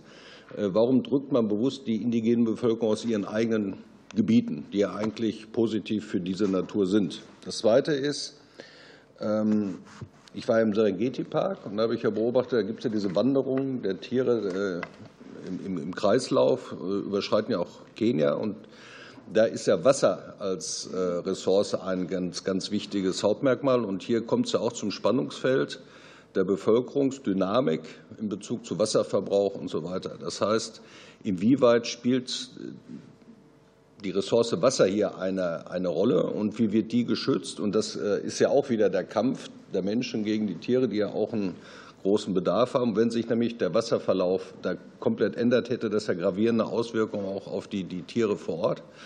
Und äh, der letzte Betrachtungswinkel dann nochmal an Sie, äh, ähm, das Thema Wilderei. Im Serengeti-Park beobachtet man, das ist ja glaub, der, der, das schwarze Nashorn, das ja praktisch tot war. Jetzt gibt es ja wieder 70. Also welchen Einfluss hat auch die Wilderei nach wie vor in diesen Gebieten und spielt das auch mit äh, in das ganze Protokoll hinein? Dankeschön. Ja, vielen Dank, Herr Friedhoff. Und für die Linke Frau Möhring. Ja, vielen Dank. Ich habe zwei Fragen an Frau Jocelyn C. Ähm, Frau C., ich bin erst mal interessiert an Ihrer äh, Beurteilung der Ergebnisse der COP15 und zwar bezogen explizit auf die Regelung zur Anerkennung von indigenen Frauen und lokalen Gemeinschaften. Äh, können wir da nach Ihrer Ansicht auch vom Paradigmenwechsel reden, weil ja jetzt nicht nur die Rechte anerkannt werden müssen, sondern auch die Rolle, das Wissen und das kollektive Handeln zum Erhalt der Biodiversität anerkannt werden müssen. Und äh, meine Hauptfrage schließt sich aber an, dieser, an diese These an, weil wenn das so ist, welche praktischen Folgen hat denn so ein Paradigmenwechsel und wo sehen Sie da auch Haupthindernisse äh, in der Umsetzung? Und als zweite Frage, Sie haben ja in Ihren Forschungsarbeiten, haben das eben auch schon angedeutet, da haben Sie ja untersucht, in welchen Gebieten Naturschutz besonders gut gelingt. Und ich wollte Sie noch mal bitten, doch noch mal kurz zusammenzufassen, wo nach Ihren Erkenntnissen der Naturschutz besonders gut funktioniert und welche Voraussetzungen es dafür auf jeden Fall braucht. Gut, dann wären wir schon am Ende der ersten Fragerunde. Und wir würden nun mit der Beantwortung der Fragen beginnen. Und ich würde es gerne umgekehrt machen, dass wir mit Frau Jocelyn Schiemel-See, ich hoffe, ich sage es richtig, beginnen. Die Fragen, die an Sie gerichtet waren, können Sie jetzt beginnen. Und Sie haben dazu sieben Minuten Zeit. Ganz herzlichen Dank für die Fragen, die an mich gerichtet waren. Die erste Antwort betrifft äh, die Ergebnisse von COP15 und wie wir das bewerten. Also was dort gelungen ist anlässlich der COP15 war, dass äh, die indigenen Völker und die lokalen Gemeinschaften anerkannt wurden, ebenso wie ihr Beitrag das ist jetzt Teil der Vereinbarung aus Montreal und das ist ein guter Schritt, denn nun steht das quasi explizit im Dokument geschrieben. Ob das ein Paradigmenwechsel ist, da müssen wir abwarten. Seit dem Durban-Abkommen 2003, wo die Indigenen tatsächlich dafür gekämpft haben, dass ihr Beitrag anerkannt wird, hat die Gemeinschaft darüber diskutiert, auch über den Paradigmenwechsel, aber in den 20 Jahren seither ist nicht viel passiert. Das heißt, bei der Umsetzung der Ziele muss man schauen, wie diese umgesetzt werden und ob die Rechte der Bevölkerung vor Ort auch wirklich respektiert werden, um dann festzustellen, dass tatsächlich ein solcher Paradigmenwechsel stattgefunden hat. Aber zumindest gibt es verbal sehr viel mehr Anerkennung für den Beitrag der indigenen Bevölkerung und das auch sie teilhaben müssen an den Diskussionen zum Erhalt der Biodiversität. Zu der Frage zum Erfolg der Maßnahmen. Ich schaue mir in meiner Forschungsarbeit Muster an, Muster auf globaler Ebene. Und wenn es um die Waldintegrität geht und den Erhalt der Waldgebiete, da gibt es sehr häufig eine Überlappung mit indigenen Gebieten, also Gebiete, die historisch von indigenen äh, bewirtschaftet wurden. Und dann gibt es diese Schutzgebiete und der Wald muss dort erhalten werden. Und es ist aber so, dass es bereits Menschen dort gibt, die versuchen, sich um diesen Wald zu kümmern oder es gibt bereits Gesetzgebung, äh, um dieses Gebiet als Schutzgebiet auszuweisen. Und da gibt es manchmal entsprechende Überlappungen. Und in Südamerika ist es sehr häufig so, dass die indigenen Gemeinschaften sehr viel stärkere Rechte haben in Bezug auf ihr indigenes Territorium und die staatlichen Regierungen haben aber nach wie vor Rechte an den Bodenschätzen. Das heißt, Öl- oder Gasabbaugenehmigungen können nach wie vor an ausländische Unternehmen erteilt werden, so dass diese Bodenschätze abgebaut werden können, selbst wenn sie sich auf indigenem Gebiet befinden. Und das ist ein großes Problem. Solche extraktiven Aktivitäten sind normalerweise überhaupt nicht erlaubt, aber es ist so, dass äh, die Regierungen ein bisschen die Größe der Schutzgebiete zurechtschneiden oder reduzieren, so dass man dann solche Genehmigungen erteilen kann und der Abbau der Bodenschätze beginnen kann.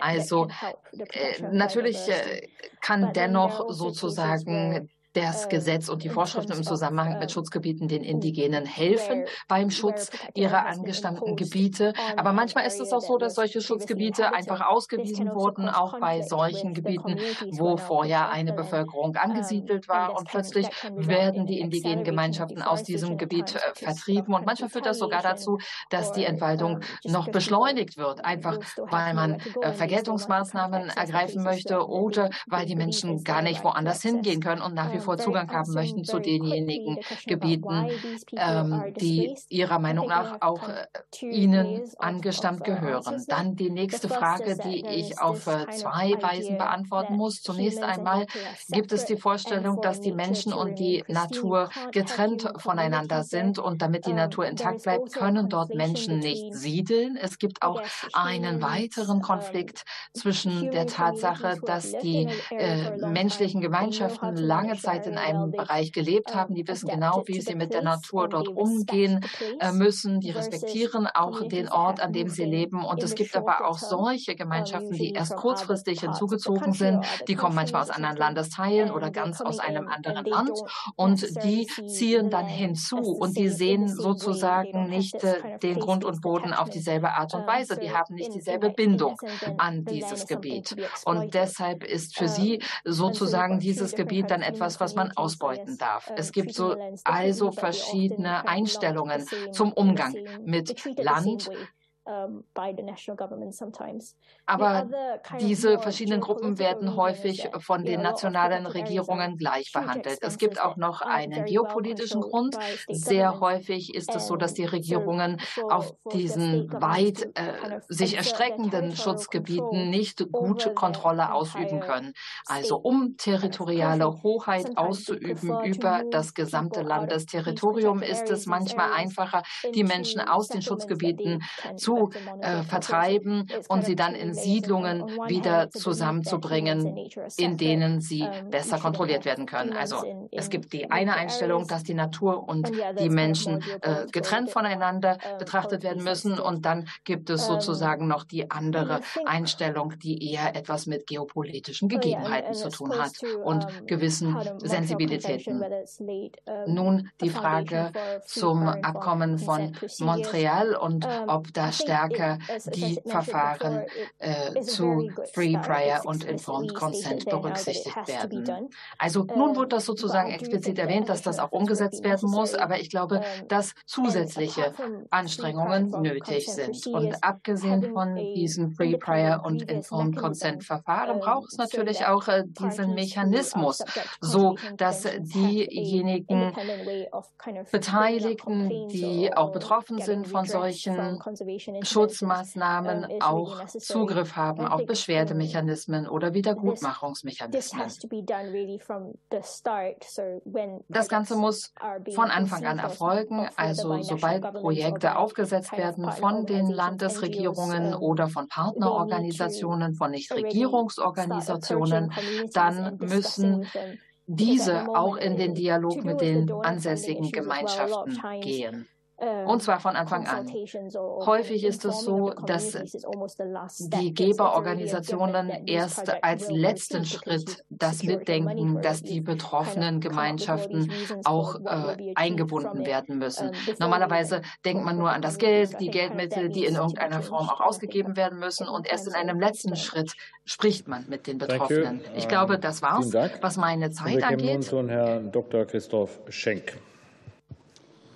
Ja, ich möchte äh, noch ein paar andere Aspekte in die Menschenrechtsdiskussion mit einbringen mit indigenen Völkern und lokaler Bevölkerung.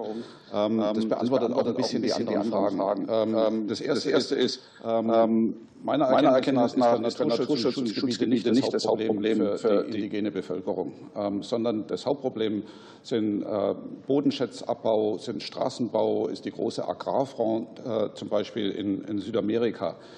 Naturschutzgebiete schützen Ökosysteme, von denen die ländliche Bevölkerung lebensnotwendig abhängt. Also da gibt es eine viel engere Verbindung, eine viel engere positive Verbindung ähm, zum Naturschutz, wie das eigentlich hier vor allem im globalen Norden diskutiert wird. Seit 30 Jahren bin ich jetzt im globalen Süden äh, an sehr entlegenen Orten unterwegs und unsere Zusammenarbeit mit der lokalen Bevölkerung, äh, mit den staatlichen Behörden läuft außerordentlich gut in den Schutzgebieten und um, den Schutz, um die Schutzgebiete herum. Also ich glaube, dass der Schwerpunkt dieser Diskussion verschoben ist. Nichtsdestotrotz ist es natürlich absolut wichtig, lokale Bevölkerung einzubinden, das weiter zu verbessern. Wir haben gehört, FPIC ist wichtig.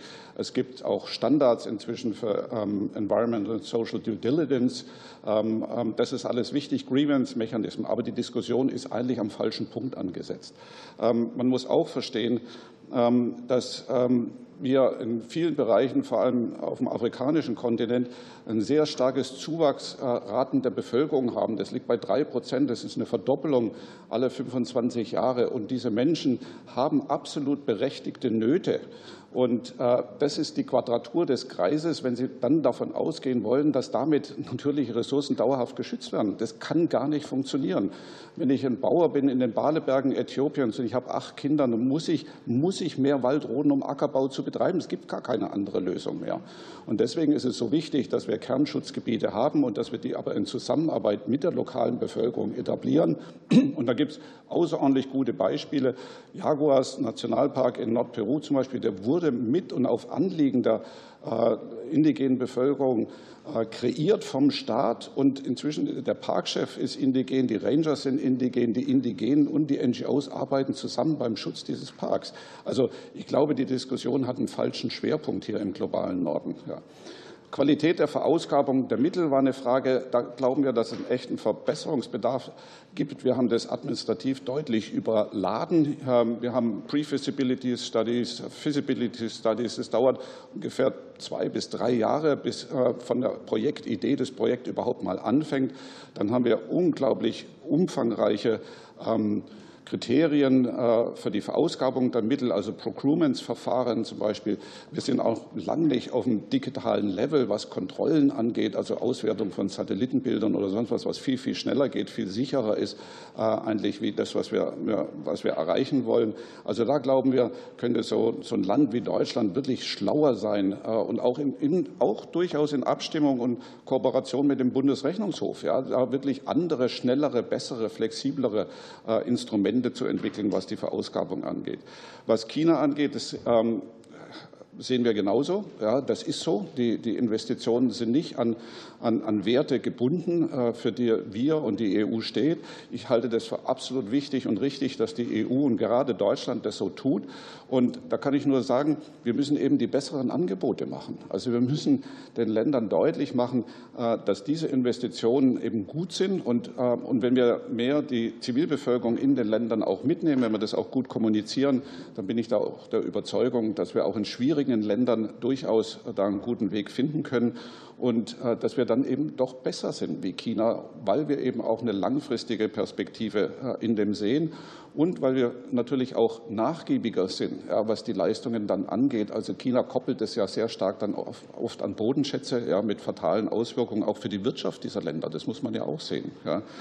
Multilaterale Schutzgebiete absolut wichtig. Wir sehen das ja immer so, die, die, Erde ist ja ein natürliches System und auf das hat man politisches gelegt mit Ländergrenzen, was in fast allen Bereichen überhaupt nicht mit den, mit den natürlichen Systemen übereinstimmt. Und deswegen ist der Ansatz, multilaterale Schutzgebiete zu schaffen, äh, richtig und wichtig, sollen wir auch weiter ausbauen. Ähm, also es gibt ja auch so die Idee äh, einer, einer Amazonas-Initiative. Es gibt die Congo Basin Partnership, aber ist noch nicht so richtig wirksam. Aber das könnte man zum Beispiel auf Amazonien unbedingt übertragen. Also die, die großen Räume, die großen biologischen Räume müssen wir auch als integral denken. Ja, und die müssen wir auch dahin arbeiten. Ist übrigens auch friedensschaffende Maßnahme, sowas, ja, grenzüberschreitende Schutzgebiete. Fonds und Stiftungen halte ich für absolut wichtig und richtig. Ähm, Legacy Landscape ist ein, ein hervorragender Ansatz vom BMZ und KfW auf Schiene gesetzt, hat ähm, schon über 100 Millionen private Mittel ähm, mobilisiert ähm, und staatliche Mittel. Das kann deutlich ausgebaut werden. In der COP15 wurde auch angedacht, einen Fonds beim Global Environmental Facility aufzusetzen für die Umsetzung und 2030 wird dieser Fonds dann zur Prüfung anstehen. Also den will man ausbauen. Der muss aber gefüllt werden noch. Da ist noch gar nicht klar, wie der eigentlich gefüllt wird. Aber da muss man eben auch schauen, welche Rolle kann Deutschland da spielen. Es ist aber ganz wichtig, dass das nicht so Black Boxes werden. Ja, also dass Deutschland wirklich auch dann eine Kontrolle haben kann über diese Mittel. Wir sehen auch eine große Chance bei der Umsetzung auf der nationalen Ebene dass man mit Ländern Partnerschaften macht und sagt, wir legen so einen nationalen Fonds aus für die Schutzgebiete für 30 mal 30 aber haben auch eine Kontrolle und ein Mitspracherecht. Also dass sowas nicht passiert wie unter Bolsonaro und dem Amazonasfonds, ja, dass der dann einfach ähm, negiert und liquidiert wird quasi. Ja. Ähm, jetzt läuft er wieder unter Lula, aber muss man jetzt mal sehen. Ja. Aber das wäre sicher ein guter Ansatz. Ähm, Serengeti und Wasser und Migration. Wasser, Wasser ist eine zentrale Ressource, vor allem auf dem afrikanischen Kontinent, müssen wir unbedingt anschauen. Und da müssen wir allerdings auch betrachten, dass Wasserkraft in vielen Bereichen keine umweltfreundliche Energie. Es ist eine regenerative Energie, aber es ist keine umweltfreundliche. Und wir kennen ja alle den Selou-Staudamm ja, mit dramatischen Auswirkungen. Also mit Wasserkraft muss man außerordentlich vorsichtig umgehen. Es gibt äh, über 3000 Dammprojekte auf der Welt mit dramatischen Schäden äh, für die Landschaft, aber auch für die Bevölkerung. Also Wasser ist ganz, ganz wichtig, das explizit zu betrachten. Vielen Dank, Herr Schenk. Und wir würden nun nach Ruanda gehen zu Herrn David Nion Saba.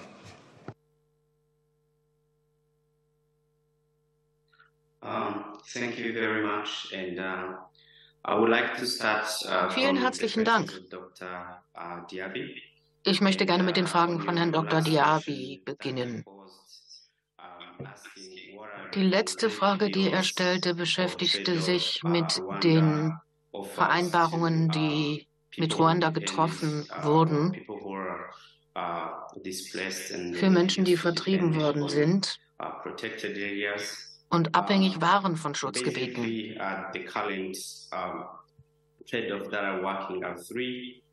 Es gibt drei Aspekte, an denen wir arbeiten. 10 Prozent der Einkünfte, die im Tourismus generiert werden, werden diesen Gruppen zugewiesen. Für die Menschen, die in den Nationalparks leben. Damit sollen sie das Gefühl bekommen, dass die Nationalparks ihnen zum Vorteil gereichen. Und manche der Aktivitäten die die, Männer, die Menschen ausgeübt haben, die in dem Nationalpark lebten. Dafür werden sie ersetzt. Manche Länder Menschen wurden vertrieben aus Feuchtgebieten. Hauptsächlich landwirtschaftlich waren diese Menschen tätig und haben das Wasser für Bewässerung genutzt. Aber jetzt wurden diese Menschen aus den Feuchtgebieten vertrieben und auf andere Länder rein zugewiesen. Da gibt es Maßnahmen zur Schaffung von Arbeitsplätzen für diese Menschen, damit sie nicht mehr so stark abhängig davon sind, diese Feuchtgebiete nutzen zu müssen. Das ist ein ganz besonders wichtiges Thema. Denn in Ruanda gibt es sehr, sehr viele Sumpf- und Feuchtgebiete.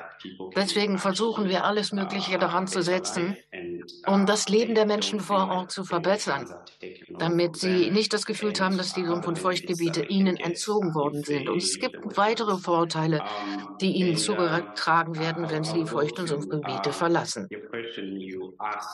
Nun zu einer nächsten Frage.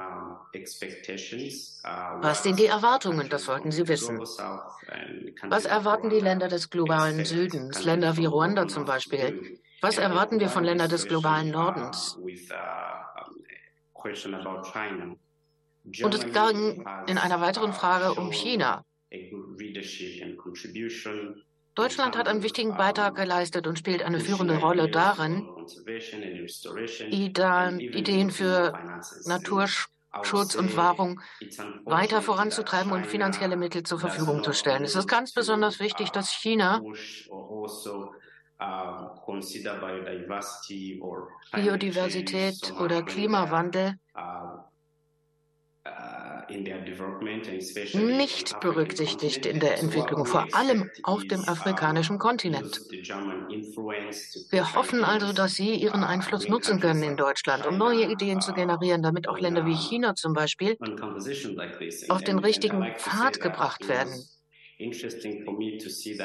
Und ich möchte sagen, dass es doch sehr interessant war, dass bei COP15 China zur Rechenschaft gezogen wurde. Vielleicht kann das weiterhin der Fall sein.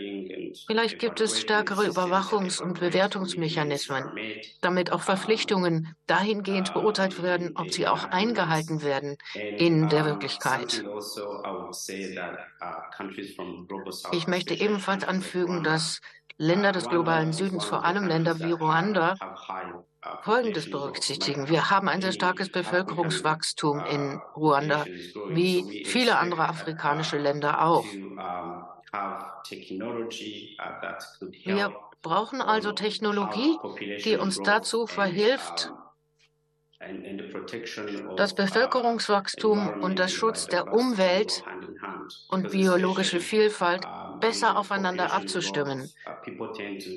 Denn mit stärkerem Bevölkerungswachstum konzentrieren sich die Menschen mehr und mehr auf wirtschaftliche Aspekte. Sie wollen, dass es den Menschen ausschließlich besser geht und denken nicht mehr an die biologische Vielfalt und den Umweltschutz. Wir wollen also gerne, dass die Länder des globalen Südens und des globalen Nordens hier enger zusammenarbeiten, um sicherzustellen, dass Entwicklung und Umweltschutz und biologische Vielfalt besser aufeinander abgestimmt werden können.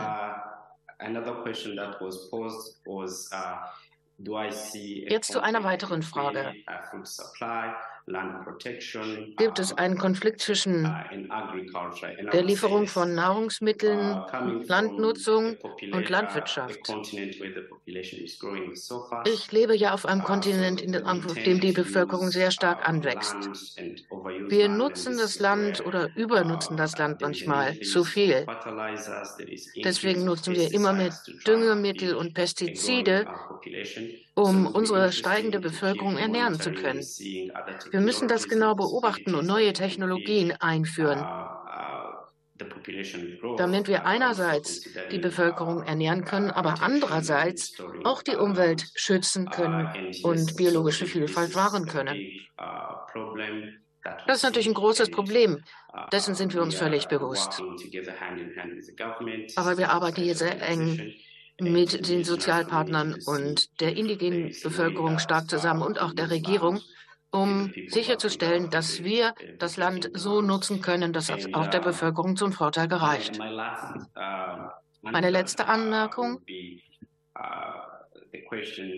Aber geht es um die Frage zu den Strategien der Regierung, die in Deutschland umgesetzt werden können.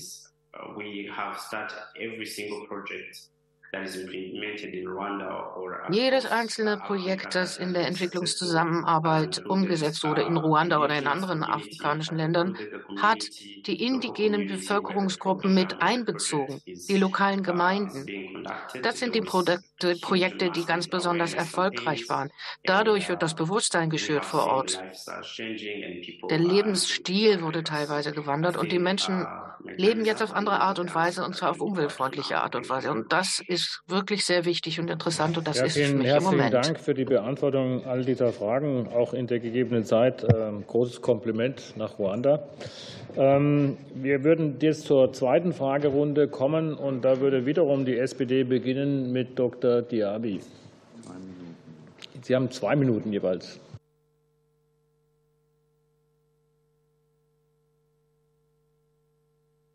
Ja, Frau Sche hat ja dieses negatives Beispiel angeführt, was mich richtig ja, äh, bedrückt hat von den Gebieten, die äh, geräumt wurden mit Gewalt zum Teil und ohne Achtung jeglicher Menschenrechte. Deshalb komme ich noch einmal auf diese Frage zurück und frage, ob Beispiele gibt, Best Practice gibt von Organisationen, Institutionen, wo Unterstützung gegeben wird, zum Beispiel sowas wie eine Beschwerdemanagement oder Klagemöglichkeiten in diesem Zusammenhang. Das würde mich sehr interessieren. Die Frage geht also an Frau C. Gut, damit ist nicht ganz ausgeschöpft, die zwei Minuten, aber wir kommen zur CDU-CSU. Dr. Stefinger. Vielen Dank, Herr Vorsitzender. Eine Frage an Herrn äh, Nion Saba. Sie haben gerade neue Technologien angesprochen. Ähm, könnten Sie hier kurz ausführen, was Sie genau meinen? Ähm, insbesondere, wie sehen Sie denn die, den Einsatz von ähm, genveränderten Pflanzen in diesem Zusammenhang? Ähm, und die äh, zweite Frage an den Herrn Schenk. Gestern ist ja, ich weiß nicht, ob Sie es gesehen haben, die neue Afrika-Strategie vorgestellt worden. Ähm, jetzt, wenn man heute die Berichterstattung liest, ist das ja durchaus gemischt. Es ist ja auch zum Beispiel die Rede davon, dass klare Schwerpunkte fehlen oder es einfach nur eine Bestandsaufnahme bestehender Initiativen und Programme ist. Gleichzeitig wird zum wiederholten Male voraussichtlich ähm, auch der Entwicklungsetat ähm, von dieser Bundesregierung abgesenkt was in den ganzen Jahren ähm, vorher nicht der Fall war. Im Gegenteil, ist immer aufgewachsen. Ähm, wo würden Sie denn strategische Schwerpunkte ähm, sehen, insbesondere um die SDGs noch zu erreichen? Sie hatten ja vorher davon gesprochen, 80 Prozent der SDGs seien nicht erreichbar oder erfüllbar, wenn man Biodiversität nicht stärker äh, mitdenkt. Also wo hätten Sie in einer Afrika-Strategie einen Schwerpunkt gelegt? Vielen Dank. Ja, vielen Dank, Herr Stefinger. Bündnis 90, die Grünen, Dr. Gesenhus. Vielen Dank. Ich habe als erstes auch eine Frage an Herrn Saba. Und zwar haben ja Deutschland und Ruanda, wie ich finde, ein sehr erfolgreiches Tandem äh, abgegeben bei den UN-Verhandlungen für ein Verhandlungsmandat äh, für ein globales Plastikabkommen zur Reduzierung des Plastikeintrags in die Natur. Ähm, ich glaube, das war ein großer Erfolg. Und äh, mich würde mal Ihre Einschätzung interessieren, ob nicht auch gerade diese deutsch-ruandische Zusammenarbeit äh, über das Thema Plastikeinträge hinaus für den Artenschutz äh, noch weitere Dinge auf den Weg bringen könnte. An Frau C. würde ich gerne einmal die Frage stellen, welche Rolle Landrechte ähm, für indigene und lokale Gemeinschaften spielen beim Biodiversitätsschutz. Wir haben vorhin schon gehört, dass es an vielen Stellen auch Überschneidungen gibt, also dass sozusagen äh, häufig gerade Indigene auch äh, die Hüterinnen und Hüter der biologischen Vielfalt sozusagen sind und gleichzeitig in vielen Ländern ähm, keine Rechte an ihrem Land haben, auf dem sie seit Jahrhunderten leben. Äh, deswegen würde mich mal interessieren, welche Rolle da ähm, Landrechte an der Stelle spielen können. Und Herrn Schenk würde ich noch mal gerne fragen. Wir haben ja oft die Erwartung an andere Länder, dass sie bedrohte Tierarten schützen ich sag mal, ähm, Leoparden in Namibia beispielsweise, Elefanten in Simbabwe. Und gleichzeitig führen wir hier bei uns Diskussionen um Rotwildbestände oder Wolfsbestände. Also wie sieht es denn eigentlich um unseren eigenen Vorbildcharakter aus? Müssen wir nicht da auch noch mal eine andere Haltung annehmen, wenn wir da international glaubwürdig äh, eintreten wollen, gerade auch in Bezug auf den Schutz von Großtieren? Für die FDP Herr Gerschau, bitte. Herr Dr. Schenk, und Herr Nion Saba. Lokale Gemeinschaften profitieren oft in erheblichem Umfang von intakter, intakter Natur und gesunden Ökosystemen. Prominentes Beispiel ist der individuelle Tourismus, der sich in Nationalparks und auf Safaris zeigt. Dort ist das Bewahren der Ökosysteme für das Überleben der Menschen nötig, denn ohne attraktive Natur gibt es auch keine Arbeit und kein Einkommen. Welche Rolle kann dabei die lokal kontrollierte Jagd spielen? Ist sie eine nachhaltige Form der Nutzung natürlicher Ressourcen? Meine zweite Frage. Wie werden lokale Bevölkerung in die Verhinderung von Wilderei und illegalem Artenhandel einbezogen? Wie kann und sollte das passieren? Und ein dritter Aspekt. Ecuador hat in seiner Verfassung die Natur zum Rechtssubjekt erhoben. Somit kann die Natur, kann ein Wald, ein Fluss anwaltlich vertreten durch die Menschen. Klage erheben, zum Beispiel gegen Naturzerstörung. In Indien und Neuseeland werden auch ähnliche Ideen entworfen. Was denken Sie hierüber? Könnte dies ein realistischer Weg sein, um Biodiversität zu schützen? Vielen herzlichen Dank. Und für die AfD Herr Friedhoff. Meine Fragen gehen nach Ruanda an den Herrn Nion Saba und dann noch mal an den Herrn Schenk. Äh, Sie haben ja gerade gesprochen von der Quadratur des Kreises. Und genau das mit dieser Bevölkerungsdynamik erwähne ich eigentlich immer wieder. Und bis zum Jahr 2030 kommen über 500 Millionen Menschen dazu. Einfach dazu. 80 Millionen jedes Jahr.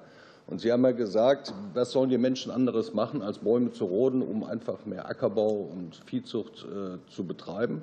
Und auf der anderen Weise, äh, Seite erleben wir auch, dass die Menschen, die immer mehr Teilhabe haben, natürlich auch einen viel höheren Konsum haben. In China zum Beispiel der enorme Fleischkonsum, der bald explodiert. Wie genau kann ich denn diesen gordischen Knoten zerschlagen oder äh, wie mache ich aus der Quadratur des Kreises eben den Kreis? Das sehe ich jetzt eben nicht. Sie wissen, das ist eigentlich nicht lösbar, das Problem. Und deswegen sind diese Ziele, egal was man sich da jetzt äh, vorgenommen hat, wirklich realistisch umsetzbar, wenn wir das eigentliche Problem nicht wirklich thematisieren. Und da bin ich auch in Ruanda. Äh, wo ist da die Eigenverantwortung der Länder? Also wie geht denn Ruanda jetzt mit diesem Wissen um, dass, der, äh, dass diese Bevölkerungsdynamik eben das Hauptproblem ist? Also was, was tut man aktiv jetzt dafür, dagegen? im Zuge von, von Bildungs-, Weiterbildungssystemen etc. Das würde mich interessieren. Dankeschön. Ja, vielen herzlichen Dank. Und für die Linke macht den Abschluss Frau Möhring. Ja, vielen Dank. Auch noch mal äh, zwei Fragen an Frau C. Ähm, die, bei der COP15 wurde ja, wurden die Rechte Indigener ja auch insoweit gestärkt, ähm, dass nun autonom darüber entschieden werden kann oder entschieden werden muss, ähm, dass ob Indigene ihre Territorien, also ob und wie sie da zum Naturschutz beitragen wollen. Ich vermute mal, dass es in dem Zusammenhang deshalb auch noch eine größere Bedeutung der Landrechte äh, sich ergibt. Und ähm, es, Sie haben ja in Ihrem Statement deutlich gemacht, dass es einen rechtebasierten äh, Ansatz braucht, um gemeinsam mit der indigenen und lokalen Bevölkerung äh, Naturschutzprojekte umzusetzen. Da ist ja aber aus unserer Kenntnis, wie wir wissen, viel Luft nach oben bei den meisten Ländern des globalen Nordens. Meine Frage, gibt es nach Ihrem Kenntnisstand, nach Ihrem Wissen eigentlich Länder, die da schon besonders weit sind und diese Ansprüche umsetzen, gut mit der lokalen Bevölkerung bei der, und Indigenen bei der Errichtung von Naturschutzgebieten zusammenzuarbeiten? Ja, vielen herzlichen Dank. Und wir kämen nun wieder zu unseren Sachverständigen. Ähm, und diesmal haben Sie jeweils nur drei Minuten Zeit. Das ist ein bisschen knapp, aber wir probieren es trotzdem.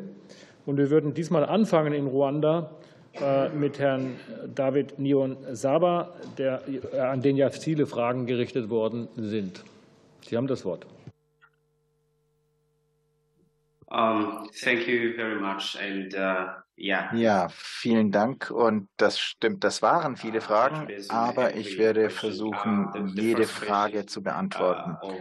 Die erste Frage, ich habe ja von neuen Technologien gesprochen, die der globale Norden in den globalen Süden transferieren kann. Nun, was Ruanda und Afrika angeht, da hängt das natürlich sehr viel auch mit der Landwirtschaft zusammen. Wir haben jetzt ähm, Düngemittel, Pestizide, die nicht gut sind für die Biodiversität, die aber den landwirtschaftlichen Output erhöhen. Hier könnten Möglichkeiten zur Produktivitätserhöhung, aber gleichzeitig auch gut für das Land sind, mit uns geteilt werden. Und ich denke, das ist am allerwichtigsten wichtigsten, wie für Afrika, um hier wirklich Produktivität und Lebensmittel Output zu erhöhen und gleichzeitig die Biodiversität nicht zu zerstören. Wenn man sich die Wirtschaft von Ruanda anschaut, dann ist die Landwirtschaft der Hauptbeitrag zu den Schadstoffausstößen, was GVOs anbelangt, nun, die unterstütze ich nicht. Ähm, bei den Verhandlungen im Rahmen der COP15 gab es sehr viele Diskussionen zu den genetisch veränderten Organismen. Und ich kann nur sagen, ich denke, da können wir Alternativen finden als genetisch veränderte Organismen. Was die Frage zur Verwendung von Plastik anbelangt, nun, das war eine sehr, sehr gute Frage. Ruanda und Deutschland haben hier eine sehr gute Beziehung, die gezeigt hat und belegt hat, dass unser Konzept funktioniert und dass das Beenden der Plastikproduktion ein großer Erfolg war. Ruanda hat wirklich die Verwendung von Plastik sehr, sehr stark reduziert. Und ähm, ich denke, da gibt es weitere Bereiche, die erforscht werden können, um zu sehen, dass wir hier im Bereich der Biodiversitäts Schutzmaßnahmen Vorreiter sein können. Wenn wir wollen, dass der Tourismus erfolgreich ist, dann brauchen wir natürlich auch lokal äh, Tourismus, der auf lokaler Bevölkerungsunterstützung basiert. Ähm, wenn man über Afrika, China und Deutschland spricht, nun, so denke ich, da gibt es noch ähm, Entschuldigen Sie, äh, wenn es darum geht, ähm, den Verbrauch zu reduzieren, dann ähm, muss hier natürlich noch sehr viel gemacht werden, um uns zu überzeugen. And, uh, we'll go to, uh, Entschuldigung, auf Deutsch. wenn man so im Englischen drin ist, bleibt man irgendwie im Englischen. Ich, wir gehen zu Christoph Schenk. Ja, vielen Dank. Äh, Schwerpunkte der Afrika-Strategie. Äh, jetzt haben wir den Rahmen, jetzt haben wir die Ergebnisse von Montreal. Daran muss sich das orientieren. Das muss ein Mainstreaming werden, im BMZ natürlich, aber auch im BMUV. Die müssen auch sehr, sehr eng miteinander arbeiten. Darauf muss man alle Maßnahmen prüfen. Also Biodiversität war von nicht vorhanden, dann zu einem Nischendasein und jetzt muss es in eine Führungsposition gehen in der äh, Entwicklungszusammenarbeit. Das ist die klare Aussage, die eigentlich aus Montreal gekommen ist und das ist ein Arbeitsauftrag auch an die Regierung. Ähm, dazu gehört natürlich aber auch ähm, ganz wichtige Aspekte. Wir haben über das Bevölkerungswachstum gesprochen. Da möchte ich noch mal anfügen, wir müssen natürlich sehen, dass diese Menschen einen sehr geringen ökologischen Fußabdruck haben im Vergleich zu uns. Also das löst uns nicht die Weltprobleme, wenn wir das Bevölkerungswachstum irgendwie nach unten bekommen. Übrigens, die Rezepte dafür sind ganz klar. Das ist immer Bildung und Stärkung der Frauen und Armutsbekämpfung führt überall auf der Welt zu einem zu einer Reduktion des Bevölkerungswachstums sind. Deswegen müssen wir in diese Felder auch investieren. Da müssen wir vielleicht auch umdenken, dass wir auch stärker wirklich in die abgelegenen ländlichen Regionen investieren, da wo die Schutzgebiete nämlich sind, weil diese Menschen bisher eigentlich wenig davon profitieren. Die profitieren auch ganz wenig eigentlich von der staatlichen Förderung. Aber wenn sie das tun, und dann kann ich Ihnen garantieren, dann werden die auch keine Wilderer sein. Ja. Menschen wollen nicht illegal arbeiten. Ja. Die wollen eigentlich eine sichere Einkommen haben. Und deswegen müssen wir auch Jobs schaffen. Deswegen brauchen wir auch eine grundsätzliche Reform, kann übrigens Deutschland auch darauf hinwirken, äh, im Tourismus. Ja, der Tourismus ist ähm, überhaupt nicht nachhaltig aufgestellt. Der Tourismus nimmt überhaupt nicht lokale Arbeitskräfte auf. Da ist ein Riesenpotenzial für die Menschen. Wir sehen, wenn Menschen im Umfeld der Schutzgebiete davon profitieren, indem sie Arbeit bekommen und eine Personen unter Arbeit finanziert, ungefähr sechs bis acht Familienmitglieder mit im ländlichen Raum in Afrika, dann sehen Sie schon, wo die Lösungen liegen. Also wir brauchen die Reform des Tourismus. Zur Jagd äh, gab es eine Frage. Äh, da müssen Sie sich einfach anschauen, wenn man die Gradienten anguckt äh, der Entwicklung und wo wir die Biodiversität verlieren, wir haben die urbanen Räume ähm, als ganz starken überprägten Raum und dann geht es runter bis zu den Kernschutzgebieten. Und kurz vor den Kernschutzgebieten stehen Jagdgebiete, da gibt es eine selektive Nutzung. Äh, das heißt, es, da kann man wirklich äh, auch Biodiversität mit erhalten, aber auch da braucht es eine grundsätzliche Reform. Ähm, der Jagdsektor ist sehr korrupt in vielen Bereichen, sehr problematisch. Die Bevölkerung profitiert wenig davon. Also da brauchen wir auch eine, eine deutliche Verbesserung. Rechte der Natur will ich jetzt nicht weiter darauf eingehen. Ich bin auch kein Rechtswissenschaftler, aber es ist ein interessanter Aspekt auf jeden Fall, den man weiter verfolgen sollte. Also, ähm, ja, also Bildung, Jobs, ähm, das sind sicher ganz, ganz, ganz wichtige Punkte für die Zukunft. So, und jetzt gehen wir noch nach Großbritannien zu Frau Jocelyn G. Und sie wird die Fragen auch in drei Minuten noch beantworten. Sure, thank you. Besten Praktiken ähm, beginnen in Ländern, denen es gelungen ist, mehr ähm, Schutzgebiete einzurichten und gleichzeitig die indigenen ähm, Völker zu schützen. Diese Beispiele kommen hauptsächlich aus Australien und Kanada, wo die Behörden der Nationalparks mit den Bevölkerungen vor Ort und den indigenen Völkern zusammenarbeiten, um indigene Schutzgebiete auch einzurichten. Und vielleicht auch äh, Brasilien vor Bolsonaro, da gab für indigene Völker und ähm, deren Gebiete. Die neue Lula-Regierung dort wird sich zeigen, wie sie vorgehen wird. Ähm, natürlich ähm, gibt es sehr starke ähm, Finanzkürzungen, die es gab auf das äh, Ministerium für indigene Völker in Brasilien. Und das hatte natürlich auch Auswirkungen auf den Schutz der ähm, indigenen Regionen.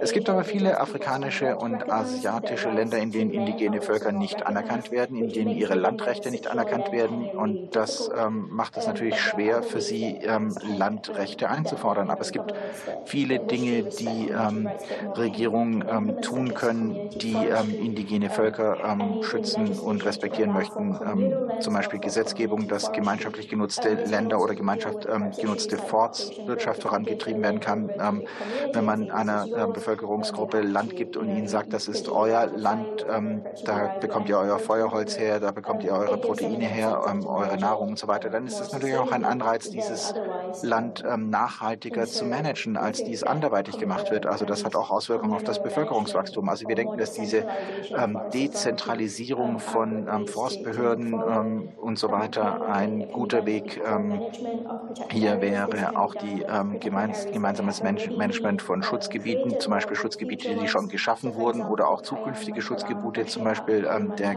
Kayan Mantaran Nationalpark in Indonesien war der erste, der dem in einem lokalen indigenen Volk selbst übertragen wurde. Das heißt, dort können die Nutzungs- und Abbaumethoden vom ähm, indigenen Volk selbst bestimmt werden. Ähm, es gab aber auch hier wieder zu wenig Finanzmittel, also auch hier Problematik mit der Finanzierung. Es muss diesen Gemeinschaften, diesen Bevölkerungen ähm, direkt Finanzmittel zur Verfügung gestellt werden, zum Beispiel durch Stiftungen und so weiter. Das wäre sicherlich weniger kompliziert, als dass sie von den Umweltbehörden um Geld äh, bitten müssen. Und das betrifft auch die ähm, Konvention zum ähm, Naturschutz. Ähm, diejenigen, die gegen die extraktiven Industrien kämpfen, die ähm, versuchen, ihre ähm, Bevölkerung ähm, schützen, werden häufig kriminalisiert, auch in Angriffen. Und das ist sicherlich etwas, was im Kampf für die Menschenrechte auch ja, vielen herzlichen Dank. Äh, damit kommen wir auch äh, zum Schluss unserer Anhörung.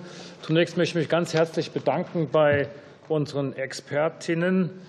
Ähm, die engagiert und profund Rede und Antwort gestanden haben und natürlich auch unter Stress standen, mit vielen Fragen in kurzer Zeit irgendwie auch noch eine gute Antwort zu geben. Aber ich glaube, das ist gelungen.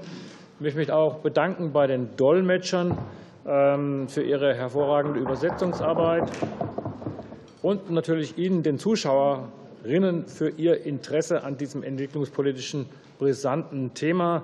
Es sind heute eine Menge neuer Ideen vorgetragen worden, aber die Zielkonflikte bleiben. Ich glaube, gerade am Schluss haben wir es noch mal gesehen. Wasserkraft, einerseits Segen, andererseits Fluch. Tourismus, einerseits Segen, andererseits Fluch.